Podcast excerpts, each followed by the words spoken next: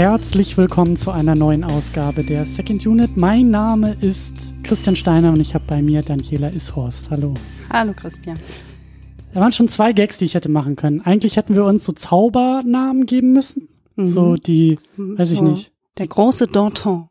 Na, das war ja jetzt auch ja, wie ja. im Film, aber, aber eher so der, der, der magische und die großartige. Ja. Ja. Haben wir jetzt Scheiße, auch verpasst. Jetzt haben wir es verkackt. Ja, machen wir gleich nochmal neu. Und ja. dann kann ich auch noch einen Witz einbauen, dass es heute, dass wir heute zauberhaft unterwegs sind und Abracadabra sagen. Abracadabra. Ja. Wir besprechen nämlich heute The Prestige. Auf Deutsch Prestige, irgendwas mit Magiern oder so. Total doofer Untertitel. Den, ich habe den Namen auch schon wieder vergessen. Ja, The Prestige. Genau. Oh, ich habe ihn, ich habe ihn. Warte, es ist äh, die Meister der Magie. Die Meister der Magie. Ich würde ja sagen, es geht gar nicht so sehr um Magie in diesem Film. Also auch, aber und ob's Meister sind, da müssen wir wirklich nochmal drüber diskutieren. Ja. Da haben sich mittlerweile schon ein paar Theorien und Thesen aufgebaut. Eine Menge. Aber diesen Film besprechen wir. Es ist ein da, da, da kann man schon streiten. Es ist auf jeden Fall ein Film von Christopher Nolan. Ich würde sagen, es ist noch ein relativ früher Christopher Nolan. Mhm. Von wann den, ist er? 14? Nee. Nee, Später. 2006. 2006, ja. 2006. Ähm, Ach, der war nach dem ersten Batman, den er gemacht hat, ne? Genau, ja. der war, also wir haben ja die Reihenfolge, je nachdem, ob man, ob man da mitzählt, aber es gibt Following, das war ja noch so ein Studienfilm irgendwie. Dann ist Memento eigentlich sein erster richtiger Film, ich glaube 2001 ungefähr, 2000. Dann haben wir Insomnia, Insomnia ich glaube so 2002. Ein Remake eines skandinavischen Films, was ja auch eher ungewöhnlich ist für Nolan. Dann halt Batman Begins 2004 und dann 2006 The Prestige. Und dann ging es steil bergauf. Ja, und das meinte ich ja auch schon zu dir, als wir den äh, geguckt haben zusammen so noch nicht ganz der in Reinform verdichtete Nolan in, in meinen Augen, aber sehr, sehr, sehr, sehr, sehr fortgeschritten und nahe. Naja, ich finde, man merkt bei jedem Film, wo die Reise hingeht, ne? Also gerade wenn man sie so auch guckt, wie sie erschienen sind, mhm. kann man schon erkennen, dass es irgendwie so eine also alle Filme sind super, es ist keiner dabei, wo ich sagen würde, boah, nee, das ist ein scheiß Film, das kann, kann ich gar nicht sagen, aber man merkt schon, dass es so eine Lernkurve gibt. Also Lernkurve klingt jetzt so, als hätte er beim ersten Film nicht gewusst, was er macht. Ja, aber man merkt schon, dass er sich kontinuierlich steigert in seinen Filmen. Genau das. Und auch irgendwie mehr. Außer bei The Dark Knight Rises. Ja, der ist. Äh, ja. Haben, also wir haben auch hier einen Podcast dazu im Archiv. Äh, ich, ich bin mir ziemlich sicher, dass wir damals auch schon gesagt haben, nach dem Kinobesuch, das fühlt sich so ein bisschen an wie ein Nolan, der mehr muss, als dass er will. War aber auch schwer nach dem The Dark Knight. War also, super schwer, ja. ja. Und ähm, ich glaube auch nicht, dass er da vielleicht so sorgfältig und so äh, motiviert war wie bei anderen Filmen. Ja, oder vielleicht auch nicht so mutig. Also ich meine, wenn du so einen mhm. Erfolg hinlegst wie mit The Dark Knight, das ist vielleicht auch, also der Druck ist sehr groß. Und das ist der Punkt. Und also er hat es für sich gemacht und ich glaube, er wollte das auch und musste das vielleicht auch für sich halt ein Ende zu finden. Also mhm ein Bogen nicht nur zu diesem Film, sondern auch zu den beiden Filmen davor, die eigentlich auch ganz gut, finde ich, unabhängig oder halt nicht so direkt miteinander funktionieren. Und da sind so, sind viele Probleme, glaube ich, gekommen, die halt eben auch der Sache geschuldet waren, dass es die zweite Fortsetzung war, dass es nochmal ein Batman-Film war, das war auch ein schweres Unterfangen. Obwohl der Plot von dem Film eigentlich sehr gut ist. Also, man denkt ja die ganze Zeit, man kennt dieses Kind, was da aus dem, aus dem Boden raussteigt und dann, also ich fand das Ende zum Beispiel sehr, sehr gut von dem Film. Tom Hardy auch super. Ja, als, und sie, sie spielt doch auch bei Inception mit, die finde ich auch äh, super. Marion Cotillard, ja. glaube ich. Ja, also auch kein schlechter Film, also das kann man so nicht sagen, aber halt eben bei Nolan, wie du sagst, der eigentlich in der Zeit schon dabei war, so diese Kurve irgendwie weiter nach oben zu gehen und ähm, in den Himmel aufzufahren. Ja, das wird heute auch äh, ein, ein Gospel, den wir singen, weil wie man merkt, sind wir beide sehr große Fans von Christopher Nolan. Aber wir haben uns jetzt diesen Film rausgesucht. Ja. Zum einen, weil äh, alle anderen Nolans hier eigentlich schon mehr oder weniger besprochen sind oder fast alle. Aber eben auch, weil The Prestige ein Film ist, den ich ähm, ein bisschen abgetan habe in der Vergangenheit. Ich glaube auch nur irgendwie einmal vorher gesehen.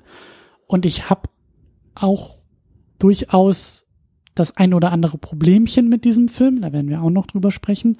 Und du bist das genaue Gegenteil, äh, weil du sehr großer Fan dieses Films ja. bist. Also mich hat der Film, glaube ich, auch irgendwie auf so einem Fuß erwischt, dass ich immer, wenn ich so nicht, so wenn es mir so ein bisschen schlecht geht oder wenn ich denke, oh, ich will einen Film gucken, der meiner Seele gut tut, dann falle ich immer wieder auf diesen Film zurück. Und ich glaube, von allen Nolan-Filmen ist es auch der, den ich am liebsten habe. Mhm. Ich zu dir ja schon gesagt, es ist nicht der beste, finde ich, aber es ist der, der mir am liebsten ist von allen. Was interessant ist, weil ich eigentlich mit dieser Inszenierung von Magie, also ich bin jetzt kein Fan von Magiern oder so, ja. Mein Traum ist es jetzt nicht nach Las Vegas zu fahren und David Copperfield beim Zaubern zuzugucken, so. Aber ich mag den Film unendlich gerne, ja. Ich habe den auch schon super oft geguckt. Darf ich dazu erzählen, dass das so weit geht, dass du sehr selektiv in deiner Letterbox-Liste geworden bist und schon nicht mehr jede Sichtung des Filmes einträgst? Ich habe eine gelöscht, aber die von Mittwoch habe ich eingetragen.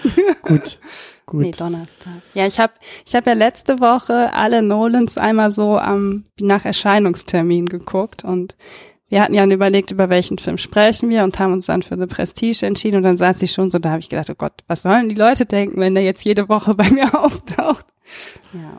Nur Gutes, nur Gutes. Ähm, ja, bevor wir zu dem Film kommen, wir haben ganz vergessen, noch über dich ein Stückchen zu sprechen, denn du bist ja jetzt schon äh, öfter hier in der Sendung gewesen, aber noch nicht mit deinem neuen Podcast. Das stimmt. Ich habe vor vier Wochen einen neuen Podcast angefangen. Plauschgewitter heißt der Podcast. Und es soll so, ich sage mal, es ist ein Personal Podcast und weil er persönlich von mir ist, wird es so um Themen wie Feminismus, Alltag und Kultur gehen. Jetzt gerade habe ich zum Beispiel eine Folge über Mad Max Fury Road gemacht. Mhm. Nicht über den Film, sondern darüber, wie der Feuilleton äh, mit der Rolle von Charlie Theron umgegangen ist und wie furchtbar eigentlich die Kritiken dazu waren. Also nicht, was sie über den Film geschrieben haben, sondern wie sie eigentlich Mel Gibson genauso oft in ihren vier Artikeln namentlich erwähnt haben, der jetzt schon seit 100 Jahren nicht mehr Mad Max gespielt hat, aber Charlie Theron eigentlich nie erwähnt haben und wie sie auch sehr sexistisch sich über Frauenkörper geäußert haben, ja. Ja, und damit auch den Film sagen wir mal, durchaus auch etwas aufmerksamer hätten gucken können. Äh, sollen, ja. So inhaltlich auch, also ja. Also mein Lieblingssatz in einer Kritik war, der Feminismus bleibt oberflächlich und da ist mir die Hutstuhl geplatzt. Da kann man auch einfach Feminismus durchstreichen und sagen, diese Kritik des Filmes und dann ist der ja. letzte Satz auch genau. formuliert. Und dann hast du jetzt auch aktuell, die habe ich ja noch nicht gehört, die liegt noch auf meiner Liste, aber die Folge zur Lindenstraße? Ja, es geht nicht um Lindenstraße. Eigentlich sollte es nicht um Lindenstraße gehen. Es geht so um Serien im Allgemeinen, was ich so okay. in letzter Zeit geguckt habe und erzählt so ein bisschen, was mir bei Stranger Things 3 zum Beispiel tierisch auf den Keks ging und dass man vielleicht eher This Is Us oder One Day at a Time oder eben auch die Lindenstraße gucken sollte. Ich bin ja so ein Fan. Ich, äh, ja. 2020 ah, wird sehr traurig. Lindenstraße, da sehe ich ja auch noch irgendwie mal einen Podcast auf uns zukommen. Aber nicht über jede Folge. Das sind so nur 1700 irgendwas. Also, naja. Äh, ja, auf jeden Fall, ähm, Plauschgewitter heißt der Podcast. Genau. Unter ja. plauschgewitter.de. Genau. Und in allen Podcast abspielenden Apps Sogar und Geräten. Sogar bei Spotify. Ja, dann findet man ihn überall. Überall, ja. Sehr schön. Dann, äh, bevor wir weiter in den Film eintauchen, gibt's natürlich auch noch mal ein kleines Dankeschön, denn äh, es gibt ja die Möglichkeit, diesen Podcast zu unterstützen und das machen auch sehr wunderbare Menschen. Die sind immer am Ende des Podcasts in Gänze zu hören und am Anfang pick ich mir einen wunderbaren Menschen raus, um mich gesondert bei diesem Menschen zu bedanken und das ist an dieser Stelle die gute Tahiti Sue, äh, aka die Diana. Die Diana. Hallo. Die Diana. Vielen Dank, Diana, für die Unterstützung dieser Sendung.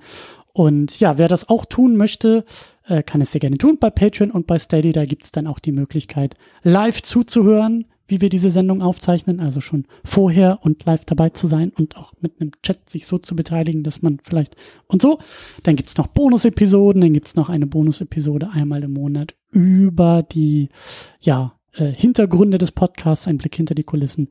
Das alles drüben bei Patreon und bei Steady. Und wenn ihr das auch tut, dann gibt's auch nochmal euren Namen am Ende in den Credits. Und äh, manchmal auch am Anfang dieser Sendung. Jo. Dann, ich äh, hole tief auch Luft. so ein bisschen Schiss, ne? Schiss. Also bei mir ist es weniger Schiss, bei mir ist es eher mh, der Sache gerecht werden wollen. Ja, das meine ich ja damit. Und äh, es ist halt eher so, es ist mal wieder Arbeit. Ja, er macht es einem ja auch nie leicht. Nee, aber ich finde, wir fangen mal an äh, mit Cast und Crew. Wir Okay. können ja erstmal über die Leute das kann sprechen. man ablesen, das ist gut. Ja, eben. Und das ist noch ein bisschen leichter, als auch dann äh, schon in die Geschichte des Filmes einzusteigen. Aber vielleicht werden wir das auch schon dabei ein bisschen tun. Also, wir haben natürlich an allererster Stelle, wie auch schon erwähnt, Christopher Nolan, der äh, ja einen unfassbar guten Lauf hat, der einer der wenigen Menschen ist, der das Blockbuster-Kino ähm, beherrscht und äh, ja auch beherrscht wie, wie kaum jemand anderes und auch sich mittlerweile Möglichkeiten herausgearbeitet hat, Filme komplett nach seinen Gunsten äh, machen zu können. So, was ihn da halt eben auch sehr besonders macht und auszeichnet.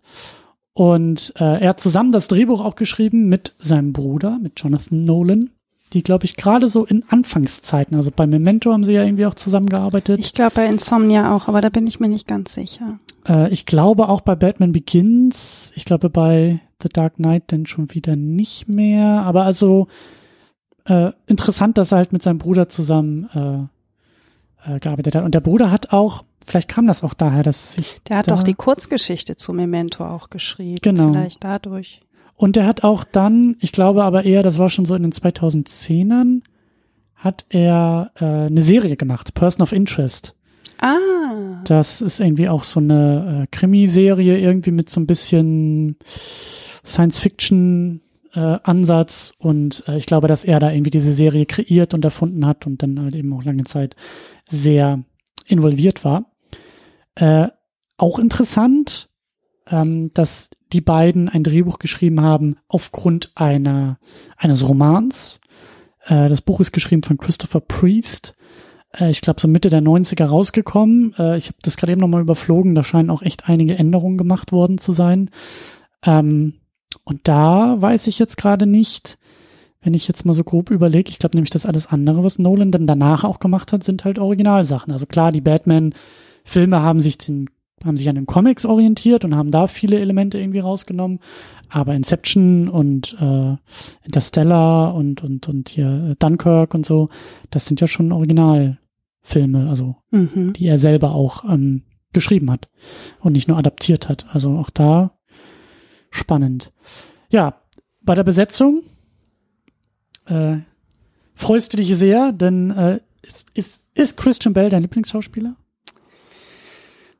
Ich so finde es immer schwer, sich auf einen festzulegen, weil es erstmal ganz viel damit zu tun hat, was die Leute auch für Rollen abbekommen und was sie auch wollen. Ja, ich finde das ganz interessant, weil wir uns ja auch mal darüber unterhalten haben, ob es nicht auch Schauspieler gibt, die das gar nicht wollen, so Hauptrollen zu spielen. Hier bei diesem Hulk-Darsteller, Mike nee, Ähm, Ruffalo, Mark Ruffalo. Mark Ruffalo, den ich zum Beispiel sehr mag, bei dem ich aber immer den Eindruck habe, der ist halt so ein Nebenrollenschauspieler. Vielleicht, weil das nicht kann oder nicht will. Ich finde die Frage halt ganz interessant. Mhm. Und ich finde es schwer, mich auf einen festzulegen, aber er ist schon einer meiner Lieblingsschauspieler. Christian Bale. Ja. Mhm. Als Alfred Borden in diesem Film. Wir müssen dazu sagen, also der Film ist äh, 13 Jahre alt und ähm, äh, wir werden spoilern. Also ich gehe sowieso Ja. ganz stark davon aus, dass äh, wer hier zuhört, den Film irgendwie kennt. Also weil, glaube ich, die Überschneidung des Publikums sehr groß ist. Ähm, solltet ihr diesen Film vielleicht noch irgendwie vor euch herschieben, weil das eben nicht so der äh, klassischste oder populärste Nolan ist. Kann ja sein, dass der vielleicht irgendwie noch auf so einer Liste steht und immer hinten runterfällt, wenn man irgendwie abends sich auf einen Film einigen will oder so. Äh, macht das mal. Also äh, an dieser Stelle noch die Warnung, ihr könnt gerne wieder zurückkommen. Ich würde Ähm, auch sagen, man muss, also wenn man ihn noch nicht gesehen hat, und wir werden ihn ja komplett besprechen, sollte man ihn auch wirklich vorher gucken. Ja. So. Ähm, ja. Es wäre schade, wenn man erst hört, was alles passiert, bevor man es gesehen hat. Es geht in dem Film um Zauberei und wir werden den Film entzaubern It's magic. und das wollt ihr äh, in der richtigen Reihenfolge genießen. Genau, ihr wollt es erst sehen und dann entzaubert. Seid Genau. ihr eh auch schon entzaubert. Ganz genau. Äh, deswegen, genau, Christian Bale als Alfred Borden. Dann haben wir Hugh Jackman, nicht als Wolverine, sondern als Robert An- Angier. Angier. Mhm. Angier. Die beiden sind Konkurrenten. Zwei, Ja, nicht von Anfang, also ja, naja, am Anfang Kollegen. arbeiten sie schon noch zusammen. erst Kollegen, dann Konkurrenten, Ja.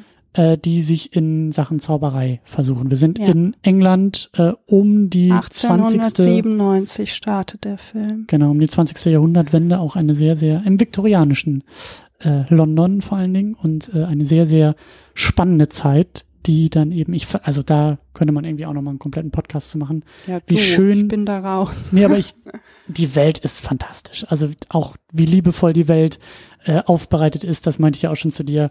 Äh, also diese Vorstellung, dass halt Zaubershows so aussahen und du sagst David Copperfield und heute sind es irgendwelche Lasershows mit Konfettikanonen und weißen Tigern und damals waren es halt irgendwie so anzugtragende äh, äh, huttragende äh, Theaterbühnen, die da bespielt wurden. So, das ist irgendwie noch was, was anderes auf jeden Fall. Dann haben wir Michael Caine. Also wir haben einen Film von Christopher Nolan, da ist Michael Caine nicht weit. Der spielt diesmal nicht den Butler, sondern er spielt Cutter Aber er ist Zuarbeiter.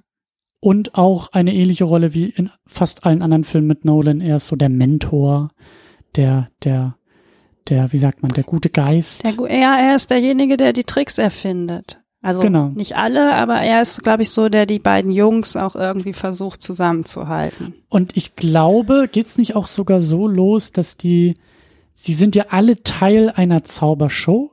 Mhm. Hugh Jackman, also Angier und Borden sind, wie sagt man, Gehilfen für diese Zaubershow. Sie sitzen im Publikum und kommen dann als, oh, äh, rein zufällig ausgewählte Herrschaften auf die Bühne, um da dann bei den Tricks mitzuhelfen. Und äh, Cutter ist eben derjenige, der auch da schon die Tricks entwickelt. Und ähm, davon ausgehend aus dieser Konstellation treten die beiden Männer dann so ein bisschen raus, um ihre eigenen Shows und eigenen Tricks dann auch zu Genau. entwickeln. Genau. So, das sind halt die drei Zaubermänner. Dann haben wir ähm, ja zwei Frauen, die auch noch sehr wichtig werden. Wir haben Rebecca Hall als Sarah, äh, unser guter Christian Bale, unser Alfred Borden, ja, verliebt sich in Sarah, gründet mit ihr auch eine Familie. Die bekommen eine kleine Tochter zusammen.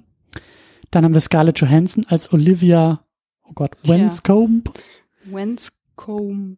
die äh, ja Assistentin von Hugh Ang- Jackman Angier, die dann aber überläuft zu Borden, um Geheimnisse auszuplaudern und ja, da auch sehr wichtig wird. Dann haben wir David Bowie in einem großartigen Cameo als Tesla. Ähm, mit Nicht als Auto, nicht falsch verstehen. Nicht als Auto, aber mit einem großartigen Schnurrbart.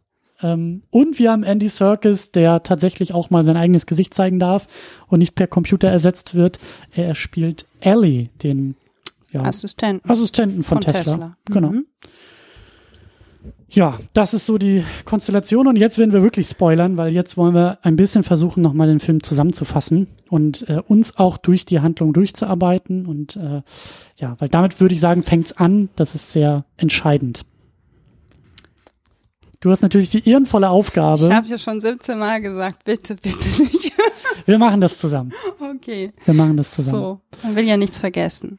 Also eigentlich kann man den Film ja relativ knapp erstmal zusammenfassen. Ja. Es geht um die Konkurrenz zwischen zwei Zauberer. Also ich finde Magier ist irgendwie, weil es geht nicht Ah. um Magie, es geht eigentlich ums Erst spät. Zaubern. Erstmal geht's ums Zaubern. Ja. Wie es, also der Film fängt so an, dass Cutter ähm, uns in den Film einführt, also Michael Caine. Ähm, es sitzt ein kleines Mädchen in einem Raum mit ganz vielen Käfigen und Vögeln und er erklärt uns jetzt aus dem Off sprechend, während er einen Zaubertrick vorführt, wie Zauberei funktioniert, also wie so ein Zaubertrick aufgebaut ist. Mhm. Und er hat halt so einen Vogel in der Hand und zeigt ihm den kleinen Mädchen und sagt halt, ähm, ein Zaubertrick ist in drei Phasen aufgebaut. Erstmal zeigt man dem Publikum etwas Gewöhnliches. Das ist in diesem Fall dieser kleine Vogel. Dann muss man das Gewöhnliche verschwinden lassen. Also verschwindet dieser Vogel. Und man merkt schon an dem Gesicht von dem Mädchen, wie sie irritiert ist und guckt. Mhm. Und er sagt, damit ist es aber nicht genug. Der Zaubertrick ist erst vollendet, wenn man das Verschwundene wieder zurückbringt. Und so starten wir eigentlich mit dieser Information, starten wir jetzt in die Geschichte von Alfred Borden und Robert Angier, wie sie beide versuchen, mit immer mehr Besessenheit den, das perfekte Prestigio, also diesen perfekten Endpunkt eines Zaubertricks hinzubekommen. Ich habe gerade versucht, nochmal rauszufinden, wie die anderen beiden äh, Stationen heißen. Das äh, habe ich jetzt auf die Schnelle nicht geschafft. Das kann man vielleicht noch sehr gerne in den Kommentaren mal nachreichen.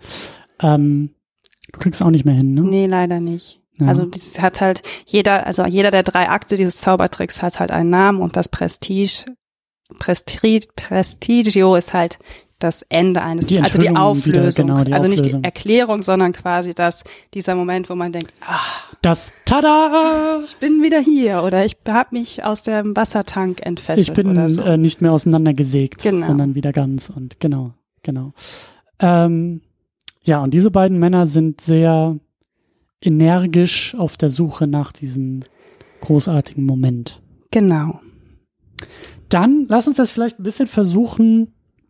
Also wir werden auch noch viel, ich will viel über die Form auch sprechen und das, was du da gerade auch beschrieben hast, diese Drei-Akt-Struktur des Zaubertricks, die natürlich sehr, sehr gut sich auch auf die Drei-Akt-Struktur des Filmes übertragen lässt und dieses Filmes übertragen lässt. Und auch hier ist Nolan schon wieder, deswegen meine ich auch so, so, er nähert sich da schon seiner eigenen Essenz an, weil er auch schon hier Film oder erneut Film und Form zusammenbringt. Mhm. Nolan ist jemand, der seine, der das, was er erzählt, die Geschichte, die er erzählen will, auch immer an die Form des Filmes knüpft und das halt nicht beliebig ist. Ne? So Memento ist die Geschichte eines Mannes, der kein äh, äh, Kurzzeitgedächtnis mehr hat.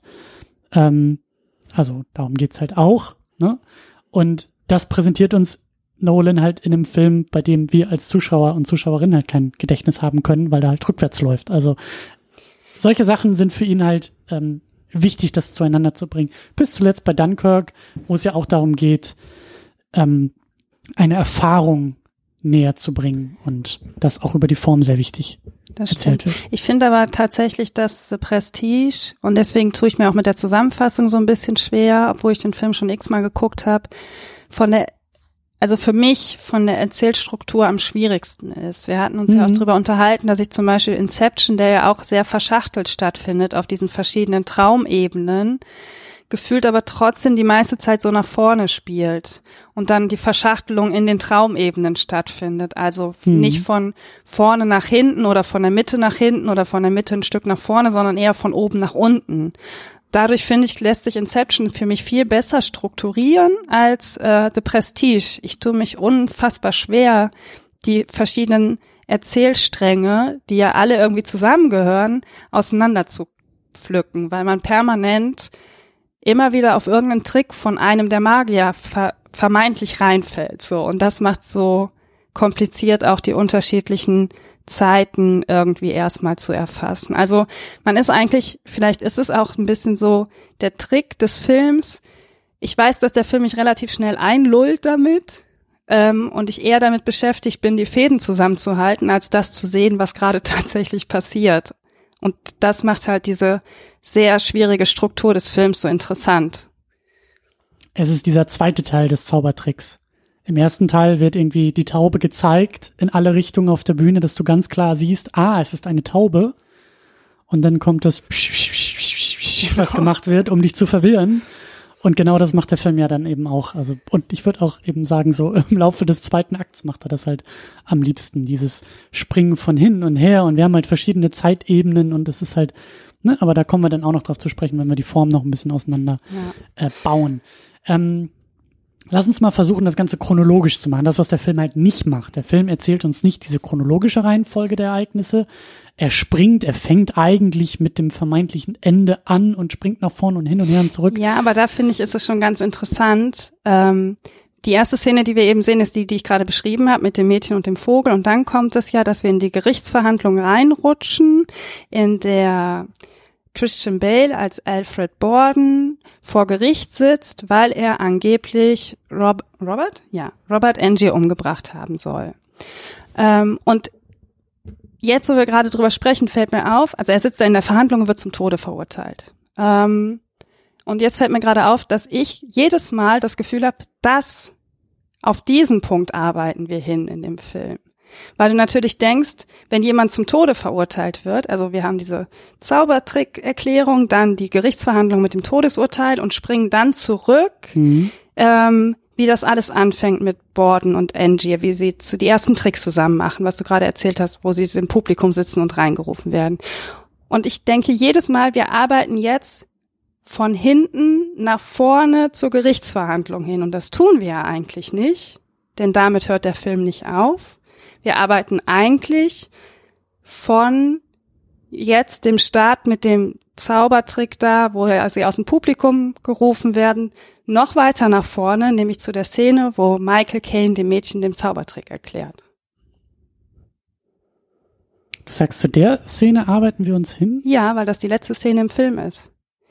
Der Film hört ja nicht damit auf, dass mhm. mal Christian Bale ermordet wird. Und normalerweise, wenn du jetzt am Anfang eines Films erf erfährst, wir, sie werden durch den Strang äh, zum Tode verurteilt, gehe ich als Zuschauerin erstmal davon aus, das ist der Punkt, wo wir hinwollen. Aber da will der Film ja gar nicht hin.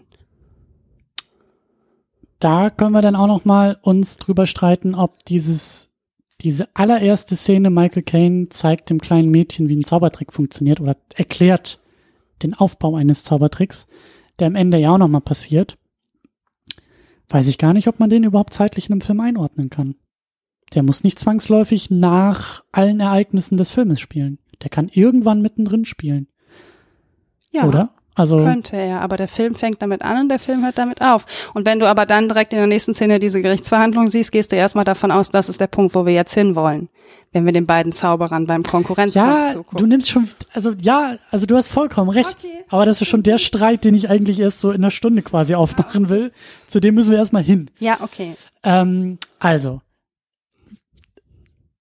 Hm, ich weiß gar nicht, wie ich anfangen soll. Ich wollte nämlich sagen, wo, also was ist, was ist der früheste Punkt der Ereignisse, der früheste Punkt der Geschichte? Der früheste Punkt der Geschichte ist, wie die beiden, also Christian Bale und Hugh Jackman, ähm, und wir sehen das mehrmals, diesen gefesselte Frau im Wassertank-Trick machen. Genau, die sitzen im Publikum und der Zauberer sagt, ich brauche zwei freiwillige, mutige Männer. Genau das. Rein zufällig ausgesucht. Sir, wir kennen uns nicht. Nein, wir kennen uns nicht. Gut, kommen die beiden auf die Bühne und wie das, genau, wir, wir, wir sehen halt, also wir sehen, wie das irgendwie ähm, wie sie das halt machen. Also die, die Frau wird irgendwie gefesselt von den beiden Männern und dann in diesen Wassertank gelassen und dann ist der Trick halt Vorhang drumherum und Abracadabra, dreimal schwarzer Kater, der Vorhang lüftet sich wieder und tada, sie ist aus dem Wassertank und aus den Fesseln hat sie sich selbst befreit und genau. steht wieder daneben. Und wir sehen in der Szene aber schon Cutter, der neben der Bühne steht, immer mit einer Stoppuhr in der Hand ja. und einer Axt, falls ja. dieser Zaubertrick schiefgehen sollte. Genau das. Und dann gibt's halt eine Szene, wo ähm, Christian Bale und Hugh Jackman mit, ich, ich weiß gar nicht, wie sie heißt. Sie ist ja die Freundin oder Frau von Hugh Jackman, ja. ähm, die da in den Wassertank gelassen wird und sie diskutieren über den Trick an sich und Christian Bale sagt immer, der Trick ist so, ist ja schlecht, das funktioniert, das muss anders, das ist ihm einfach irgendwie alles nicht genug. Mhm, so. Und ähm, dann geht es auch darum, dass er den Knoten nicht richtig gemacht hat und dann sagt er, ja, ich sag euch, der doppelte Langford würde viel besser halten. Und dann sagt Cutter sofort, der doppelte Langford ist viel zu gefährlich und sie sagt, doch, ich kann ihn ähm, ent entwirren. Und dann entscheiden sie sich in der nächsten Szene unausgesprochen, die Frau, die jetzt gleich in den Wassertank kommt und Christian Bale dazu, den doppelten Langford zu machen. Und jetzt geht eigentlich danach das ganze Spektakel erst richtig los, weil aus die Frau verunglückt, sie ertrinkt, weil sie den Knoten nicht gelöst kriegt und Cutter schafft es nicht rechtzeitig mit der Axt den Wassertank zu öffnen. Da dachte ich mir auch. Und jetzt hätte hätt es mal vorher ausprobiert. Hat er bestimmt. Sie hat ja auch gesagt, ich kann ihn unter Wasser lösen. Nee, ich meine die Nummer mit der Axt. Ach, mit der Axt. Also wenn du ja, Notfallplan geht ja sogar hast. zweimal schief. Das ist ja alles, alles in diesem Film passiert doppelt. Doppelter Langford doppelte Fail-Axt. So. Ja, ähm, stimmt, stimmt. Und stimmt. damit geht es eigentlich richtig los. Man merkt schon, dass die beiden Zauberer so ein bisschen noch nicht in Konkurrenz stehen, aber beide sehr ehrgeizig sind, was man ja auch verstehen kann. Die wollen ja Erfolg haben in dem, was sie machen. Mhm. Aber jetzt und mehr. Sie wollen nicht nur die Assistenz sein, die im Publikum sitzt genau. und mal einen Knoten macht, sie wollen macht, ihre sondern eigene Show haben, ja. in einem eigenen Theater, auf einer eigenen Bühne stehen. Und jetzt geht eigentlich jetzt fängt es schon langsam an in den nächsten Szenen, dass es nicht mehr darum geht, nur noch der beste Magier zu sein, sondern auch um Vergeltung. Also irgendwann, äh, sie treffen sich immer wieder in verschiedenen Szenen, wo einer auf der Bühne steht und der andere sitzt im Publikum verwandelt. Sie haben auch eine unglaubliche mhm. Verwandlungskunst mit Bärten und allem Pipapo und hauen den anderen immer in die Pfanne. Was mir jetzt auch gerade erst einfällt, wie großartig das eigentlich ist, dass fast, es ist fast immer genau dieser Moment. Es ist innerhalb der eigenen Show der Moment, wenn jemand aus dem Publikum auf die Bühne geholt wird und es kommt jemand auf die Bühne und dann auf der Bühne erkennen sie sich oft erst gegenseitig, wenn es schon zu spät, wenn's schon zu spät ist, ja. wenn da jemand auf die Bühne kommt, um irgendwie auf jemanden zu schießen oder wenn da jemand äh, äh, hier den nächsten äh, äh, äh, Teleportationstrick irgendwie macht. Also es ist also es ist halt immer wieder das gleiche Ding, dass die Bühne wird geöffnet und das ist das Verhängnis sozusagen. Das Muster ist bei allen dasselbe. Also ja. bei allen Tricks, die wir ab sofort jetzt sehen, die vermeintlich einen der beiden zum besten Zauberer aller Zeiten macht, endet immer damit, irgendwann, wir sehen die Tricks oft mehrmals, endet immer damit, dass der eine dem anderen irgendwie Leid zufügt. Und zwar ja. richtiges Leid. Also Finger brechen, und, Beine brechen. Und halt die Show zerstört. Genau. Es geht nicht darum, nach der Show in der dunklen Gasse zu warten und jemandem die Beine zu brechen, um sich irgendwie daran zu rächen, sondern es geht darum, auf der Bühne auch die Show zu sabotieren. Die anderen müssen es sehen. Es muss gesehen werden. Ja. Es gibt, glaube ich, eine Ausnahme, wenn ich mich nicht irre, und das ist der transportierte Mann, den Christian Bale macht. Das ist der einzige Zaubertrick, bei dem Angier es nicht schafft, ihm den Trick zu versauen. Das ist der einzige Trick und die einzige ja. Show, wo es ihm nicht klappt. Er, er, schießt ihm ja einmal mit dem Kugeltrick die Finger ab. Ja. Ähm, was hat er noch? Er hat seinen Assistenten verbuddelt. Er hat seinen Assistenten verbuddelt, das findet doch, da hat er doch, hat er nicht irgendwann den Assistenten da bei der Show entf na, entführt. Nee, nach der, nee, nee, aber das war nach der Show. Es gelingt ihm nie herauszufinden, wie dieser transportierte Ach, stimmt, Mann funktioniert. Stimmt, stimmt, stimmt. Was ja bei ihm zur, zur kompletten Besessenheit. Äh, wir, wir, wir, wir sind aber schon ein Stück zu weit ja. für die ganze, für die ganze Handlung. Also wir haben diesen Konkurrenzkampf der beiden Männer. Wir haben diese, diese, äh, was vielleicht ein bisschen als Hingabe oder als ähm, Passion irgendwie beginnt nämlich der Zauberei und vielleicht eben auch so dem, dem eigenen Ego geschuldet ist, auf einer Bühne stehen zu wollen und Applaus bekommen zu wollen. Und das, also das, das ähm, entwickelt sich immer mehr zu diesem Konkurrenzkampf und zu dieser Demütigung des anderen und das wird halt immer fieser. So, dann haben wir den Punkt in dieser, in diesem Konkurrenzkampf, da wird dann, glaube ich, Scarlett Johansson als Olivia wichtig. Sie ist halt die neu auftauchende Assistentin von Angier. Und ich glaube, beide kommen dann da so auf die Idee. Oder nee, er schickt sie, glaube ich, nur rüber. Ne? Ich glaube, er kommt auf die Idee, dass sie Borden unterwandern soll, dass sie Borden ausspionieren soll für ihn, um an das große Geheimnis des großen Tricks irgendwie ranzukommen. Des transportierten Mannes. Genau. Ähm, deshalb schickt er sie rüber und sie äh, spielt dieses Spielchen erst mit. Borden durchschaut das aber sehr schnell und dann äh, ja, legt sie die Karten auf den Tisch und sagt, nee, ich bin nur rübergeschickt worden, um dich jetzt so aus, auszuspionieren und ähm, Borden macht mit und dadurch gelangt Angier an das in Anführungszeichen Tagebuch von Borden. Genau. Und was wir jetzt ganz am Anfang eigentlich vergessen haben, diese Gerichtsverhandlung endet ja damit, glaube ich, dass Christian Bale im Gefängnis sitzt und das Tagebuch von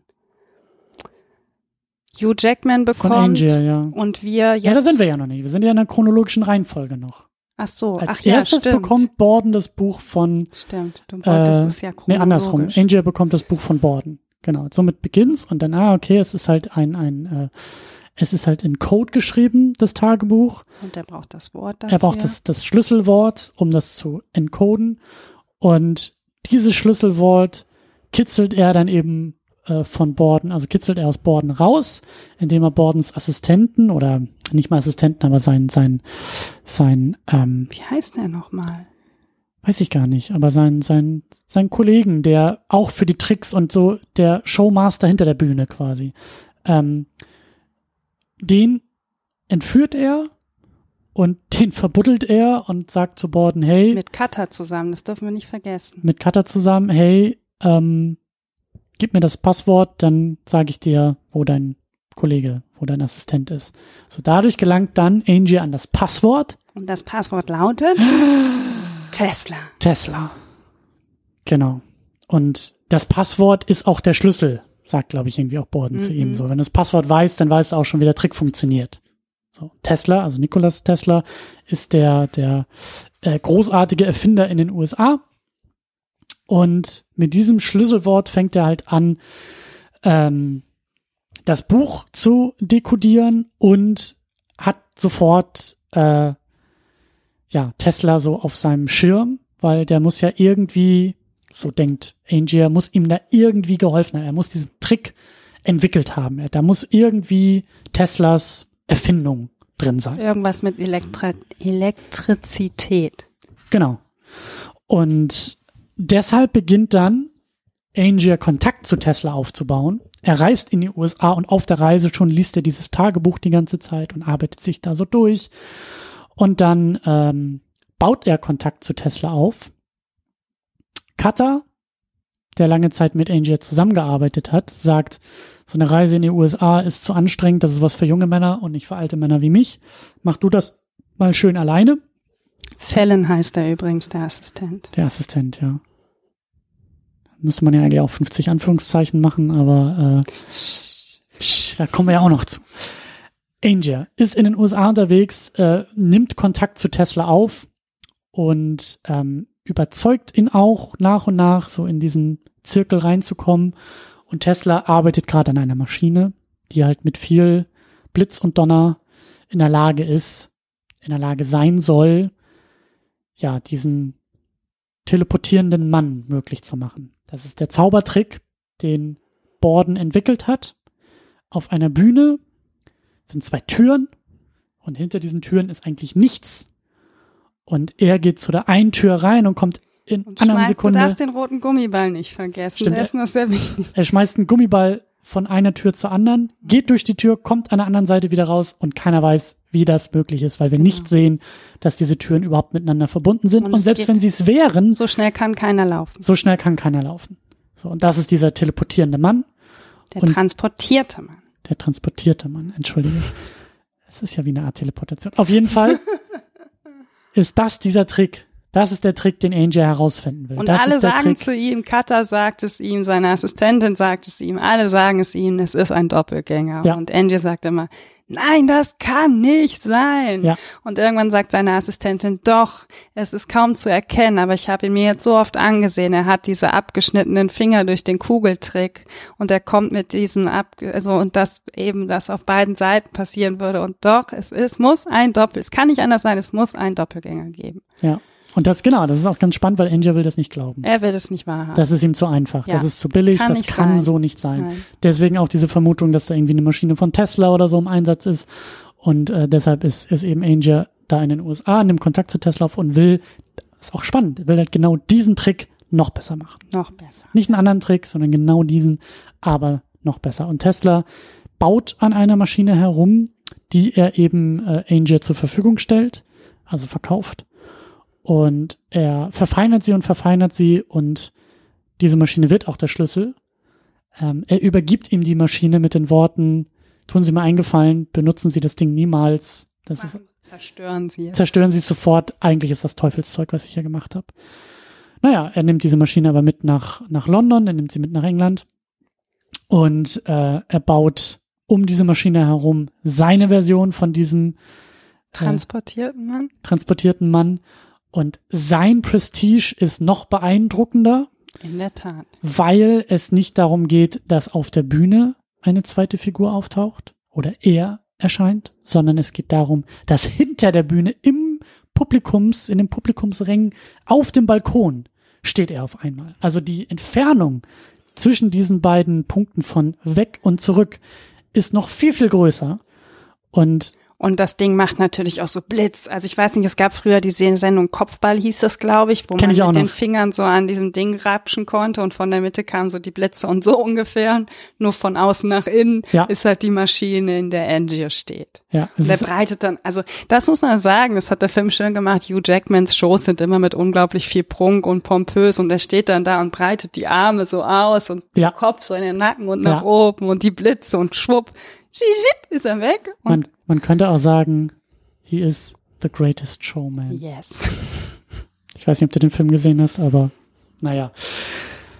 Ja, also es gibt die verbesserte Variante, die beeindruckendere Variante von diesem. Und die ganz andere Variante. Welche andere Variante denn? Ja, die von Borden ist ja eine ganz andere Variante des stimmt. transportierten Mannes als Stimmt. die von Angier. Stimmt. Die beiden, und da, da knüpfen dann auch die Handlungsebenen äh, wieder so ein bisschen aneinander, denn Borden ist derjenige, der, der, sich, der sich diesen Trick von Angie anschaut. Er sitzt im Publikum und sitzt, sieht Blitz und Donner und ist zutiefst beeindruckt, wie dieser Angie auf einmal auf dem Balkon in seinem Rücken stehen kann. Und er sagt auch, ich will wissen, wie dieser Trick funktioniert. Ich muss wissen, wie dieser Trick Mhm. Wir funktioniert. sehen ihn in einer Szene, wie er also mit Fällen streitet schon richtig und sagt, wie schafft er das? Ich muss wissen, wie schafft er das? Diese Entfernung in zwei Sekunden, ich will dahinter kommen. Also da merkt man auch zum ersten Mal so richtig, das, was eigentlich Angie den ganzen Film über hatte, diese Besessenheit zu wissen, wie der transportierte Mann bei Bale funktioniert, sehen wir jetzt genau umgekehrt. Jetzt ist Bale der, der Besessene, der sagt, ich muss wissen, wie dieser Trick funktioniert. Und Fallon dann irgendwann, also wir hören Fallon ja nie reden und er dann irgendwann sagt, gut, du hast recht, wir lassen es bleiben. So. Achso, sie, sie äh, performen ihren eigenen Trick nicht mehr. Nein, wir lassen es bleiben, herauszufinden, wie der Trick funktioniert. Das sagt er ja in diesem Streitgespräch. Die beiden streiten sich über den Trick. Wir sehen ähm, Borden, wie er erst da reingeht und sich das anguckt Mhm. und sehen dann in der nächsten Szene, wie er mit Fällen in seiner Werkstatt steht und dann darüber sich so aufregt und sagt, ich verstehe es nicht, ich verstehe es nicht. Jeden Abend äh, fahren sie mit der Kutsche und diesen riesen, Stimmt. mit dieser riesen Kiste da weg. Warum? Was machen sie da? Und irgendwann sagt er, gut, du hast recht, wir lassen es bleiben. Ich finde es nicht heraus, wir lassen es, wir lassen ihn in Ruhe. Und das tut er ja dann eben nicht. Genau das, ja. Genau das. Dann Ja. sitzt er ja in der nächsten Szene wieder im Publikum. Ähm, er weiß, dass es eine Falltür gibt in, in diesem Elektrizitätsdings. Und ähm, jeden Abend dürfen die Leute auf die Bühne kommen und sich das angucken. Und er geht auf die Bühne und guckt es sich nochmal an. Und anstatt dann die Bühne zu verlassen, geht er halt hinter der Bühne, hinter die Bühne, am Vorhang vorbei und in den Keller und will jetzt gucken, was passiert. Und dann sieht er, wie Angier durch die Falltür in einen Wassertank fällt, der gefüllt ist mit Wasser. der sofort zuklappt oben. Das Ja. ist ja auch das, was wir am Anfang schon sehen, ne? Genau, Ja. genau. Das ist der Moment, den wir am Anfang auch sehen. Da, da beginnt sozusagen sich der Kreis zu schließen. Und deshalb, das ist der Grund, weil Angel in diesem Wassertank landet, da drin ertrinkt. Borden derjenige ist, der das sieht, Die Axt schwingt. die Axt schwingt, ihn herausholen will und scheitert. Deshalb wird er angeklagt, weil ähm, Kata heißt, kommt auch irgendwie noch dazu und fragt, was haben Sie getan, was haben Sie getan? Also Genau. er geht auch erstmal davon aus, dass er ihn umgebracht hat. genau. Und ähm, Es gibt diese lustige Szene in der Gerichtsverhandlung, wo ihn der Mann fragt, ja, wie viel, wie viel Wasser ist denn da drin? Und er sagt so und so viel Gallonen oder Tausende von Liter. Und dann fragt ihn der Anwalt wieder, können Sie mal erklären, wie Borden das da runtergeschoben haben will? Und dann sagt Kata, fragen Sie ihn, er ist der Magier. Das ist so, das ist so ein irre lustiger Moment. Was ich auch sehr spannend finde, diese Gerichtsverhandlung, weil es geht nicht nur darum, Borden irgendwie den Mord nachzuweisen, sondern das Gericht will den Trick erzählt bekommen. Genau. Und Cutter weigert sich Ja. und sagt, wenn ich, wenn ich euch diesen Trick jetzt verraten würde, dann könnte ich ihn ja nie wieder performen. Also ein Magier verrät, verrät seine Tricks einfach nicht. Oder er kann Christian Bale in seinem nächsten Vorkommen nicht unterstützen. In seinem nächsten Vorkommen. Naja, sich an Angie noch zu rächen. Ich habe das Gefühl, ich habe diesen Film schon wieder komplett vergessen. Er ist so kompliziert. Ähm, ja, Also ja, er wird dann, er sieht dann halt, ähm, dass er in diesem Wassertank landet und wird dann halt verhaftet. Das ist ja das, was wir am Anfang sehen. Wird vor Kommt Gericht gestellt, wird zu Tode verurteilt, wird gehängt. Tatsächlich. Seine, das haben wir die ganze Zeit überhaupt nicht erzählt. Borden heiratet ja ähm, Sarah, die sich im Laufe des Films umbringt vor Verzweiflung in der Werkstatt ihres Mannes. Weil sie merkt, sie spielt immer nur die zweite Geige gegenüber der Magie. Nicht immer, aber sie sagt ja Stimmt, immer den manchmal. Satz, wenn ähm, Borden sagt, ich liebe dich, sagt sie immer, heute meinst du es auch so. Und an manchen Tagen meint er es nicht so. Mhm. Und er liebt sie ja, aber Mhm. eben nur einer. so. Ja. Und ähm, die kleine Tochter ist ja mit Fallon in der Gerichtsverhandlung und wir sehen dann, wie er zu Tode verurteilt wird, ins Gefängnis kommt und eben das Tagebuch jetzt anfängt, das Tagebuch von Angie zu lesen. Und dann springen wir in der Geschichte eigentlich wieder hin und her, so. Und chronologisch geht es aber damit weiter, dass er halt zum Tode verurteilt wird. Wir sehen auch die, ach so, ähm, er hat noch einen letzten Besuch, wo es, er wird unter Druck gesetzt mit seiner Tochter. Sie müsste ins Armenhaus oder würde von irgendwem übernommen und das will er nicht. Er will, dass es seiner Tochter gut geht, dass sie bei Fällen weiter aufwächst, bei seinem Assistenten. Und ähm, kriegt dann nochmal einen Termin bei, wie hieß der, Lord Cold Law? Ja, Da ist jemand, der, der, der seine Tricks kaufen will, genau. Damit zumindest die Tochter ein bisschen Geld irgendwie bekommt, Genau. so wenn Und er weg ist. Und Dieser Lord Cordlaw kommt ihn dann besuchen mit der kleinen Tochter an der Hand und dann sehen wir Hugh Jackman, der ja eigentlich tot sein sollte. der eigentlich ertrunken ist. ja. Und Borden will jetzt seinen Trick abgeben und sagen, hier hast du meinen Trick, lass meine Tochter in Ruhe, das geht nicht. Wieso lebst du? Du bist tot, du bist der Mann, den ich habe ertrinken sehen, so. Und er löst es da auch noch nicht auf, äh, Hugh Jackman. Und ähm, Borden gibt ihm den Zettel mit der Erklärung, wie der transportierte Mann funktioniert. Und Lord Caldlaw, Hugh Jackman, nimmt den Zettel, zerreißt und sagt, es ist mir egal. Weil er weiß, er hat jetzt gewonnen. Ja. Weil dieser Sein Trick. äh, es, es geht ihm, glaube ich, auch, es geht ihm nicht mehr um den Trick, es geht ihm nur noch darum, Borden komplett zu zerstören. Der Mann wird gehängt und er hat seine Tochter verloren und seine Frau. Und, Und er hat den Trick bis zum Schluss nicht verstanden. Angie, Bord, ja, nee, Borden hat den Trick von Angel nicht verstanden. das auch. Aber Angie war es dann auch egal, wie der transportierte Mann von Borden Genau. funktioniert. Genau. Und dann sehen wir halt, wie Christian Bale gehangen wird, um dann in der nächsten Szene zu sehen, wie Hugh Jackman im Keller seines Theaters steht und den, diese riesen, ach nee, wir sehen ja noch was mit Cutter vorher, ne? Was macht Cutter noch? Cutter kommt, will doch dann diese Teufelsmaschine kaufen, um sie zu vernichten und geht, reist dann zu Lord Caldlaw, der anscheinend vielleicht gerade aus dem Gefängnis kommt. Und ähm, Cutter steht so mit dem Rücken und guckt so raus und Lord Caldlaw kommt rein und Cutter dreht sich um und erkennt jetzt halt auch eben, dass Stimmt. er den toten Mann vor sich hat und sagte, ich habe sie doch im, im Krankenhaus gesehen, sie waren doch tot so und ähm, macht ihm auch richtig schlimme Vorwürfe, dass er sich jetzt so die Hände schmutzig macht an der Tochter von Borden. Und die beiden streiten sich und dann sehen wir halt die Erhängung von Borden, wie er gehangen wird, um dann in der nächsten Szene wieder im Theater zu landen, einen roten Gummiball durch die Szene zu hüpfen. Also Borden hat bei der, Ja. beim Erhängen den roten Gummiball wieder in der Hand. Der Gummiball fällt auf den Boden und an dem Moment sehen wir, wie der rote Gummiball in die nächste Szene springt, wo Hugh Jackman mit Cutter gerade diese Maschine unter das Theater geschoben hat. Cutter ist schon wieder raus. Ihm kommt vermeintlich Fallon entgegen, das sehen wir gerade noch. Und dann dreht Hugh Jackman sich um, als er den roten Gummiball sieht. Und wen sehen wir da? Borden, Christian Bale. Und dann erklären sich die beiden ihre Zaubertricks. Ja. Bordens Zaubertrick, War der Doppelgänger? Christian Bell Version war der Doppelgänger. Es war der Bruder. Fallon, ja. Ja.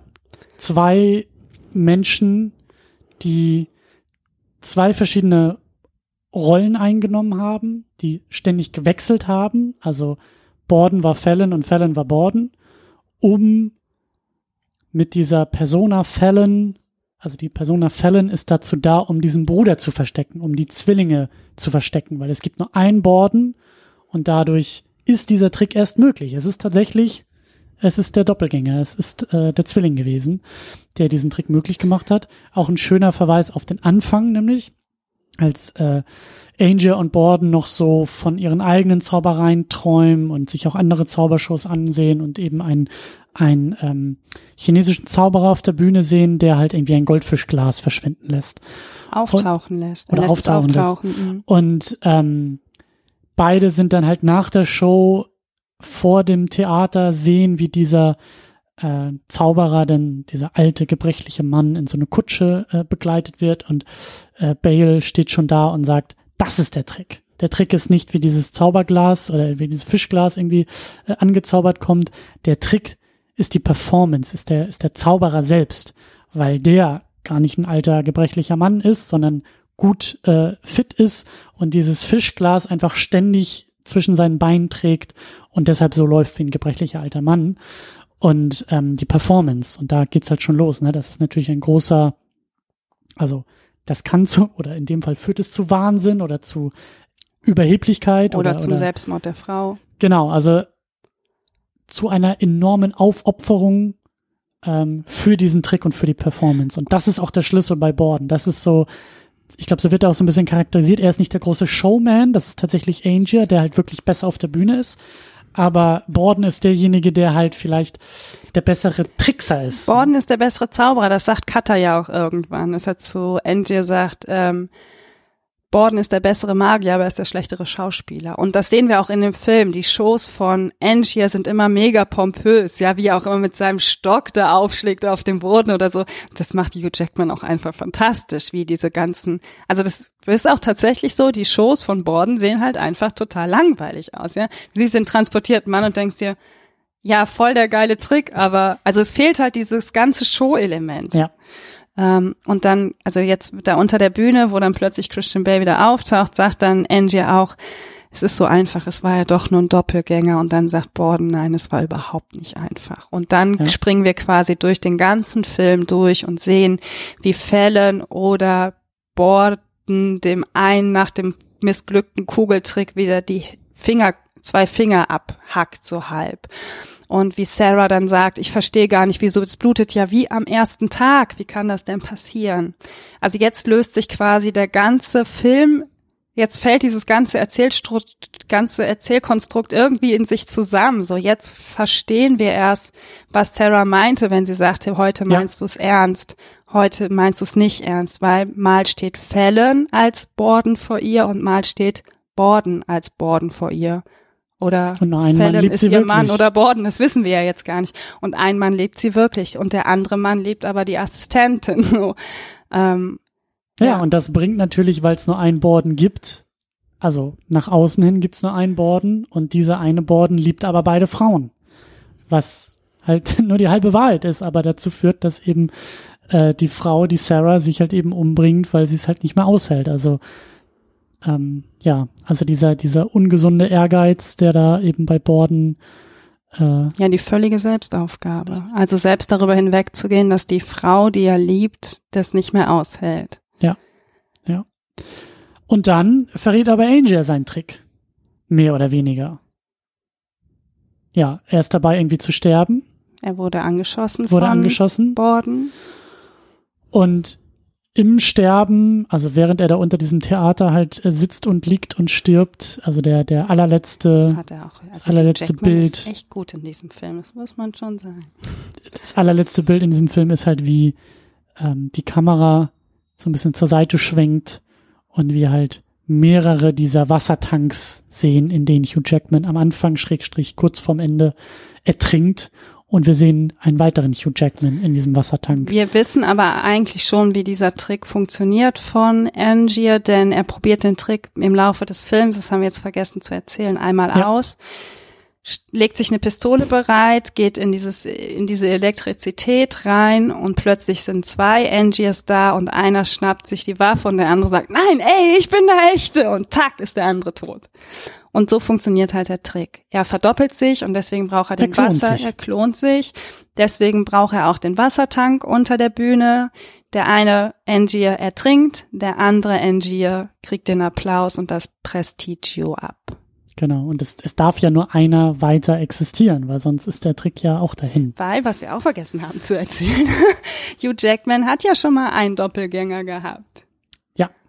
Ja. Der Jackman hat es auch mit dem Doppelgänger versucht. Und äh, Christian Bale hat ihn wieder in die Suppe gespuckt. Und das ist ja eigentlich auch ich hoffe, die Leute haben den Film gesehen. Ich habe das Gefühl, das ist die konfuseste Filmzusammenfassung, die dieser Podcast, weiß nicht, es ist, es ist kompliziert.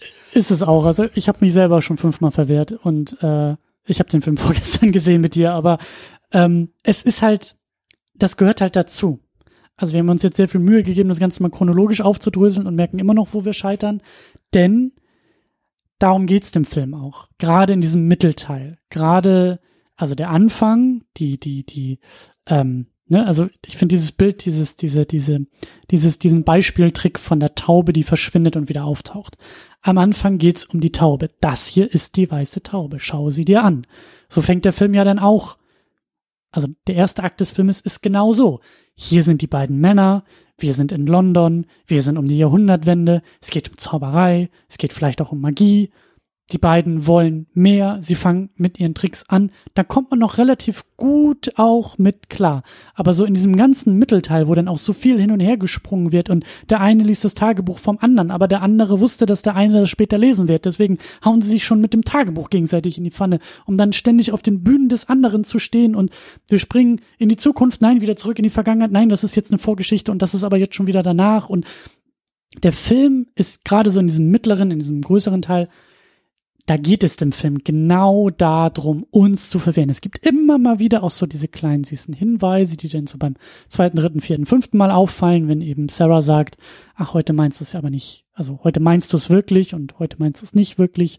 Wir sehen, der Film beginnt in der allerersten Einstellung mit einer Wiese voller Hüte, ein Haufen Hüte, die da liegen und, und dann kommt der. Sind die Katzen nicht auch schon da? Vielleicht eine, ich glaube. Ah das weiß ich aber gerade auch nicht so genau. Vielleicht ist das auch erst hinterher, wenn der Trick funktioniert. Aber das erste Bild, das wir sehen, ist schon die Auflösung des Filmes. Das sind nämlich die geklonten Hüte, die in der Zwischenversion von Tesla, er probiert das Ganze mit Hüten halt aus, diese, diese Klonmaschine, äh, bis er dann irgendwann schnallt, dass diese geklonten Exemplare halt außerhalb seines Labors entstehen. Mhm. Ähm, also der Film gibt uns schon viele Hinweise und schon viele. Ja, aber ich würde mal ähm, behaupten, das merkt man beim ersten Gucken nicht. Also nee, mich würde es wundern. Ich möchte jetzt niemandem unterstellen, dass er das nicht sieht, aber ich hab's, ich hab's nicht gecheckt.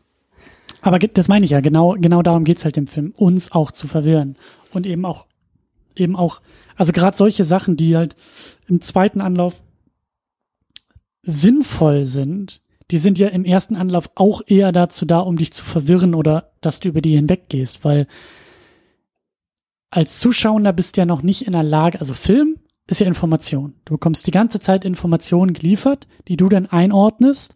Und gerade bei diesem Film, also da wusste ich am Anfang auch nicht, wo der Film überhaupt hin will und hin soll, bist du noch gar nicht in der Lage zu filtern, was jetzt eine relevante Information ist und was eine irrelevante Information ist. Und da ist auch wieder Nolan sehr gut dabei.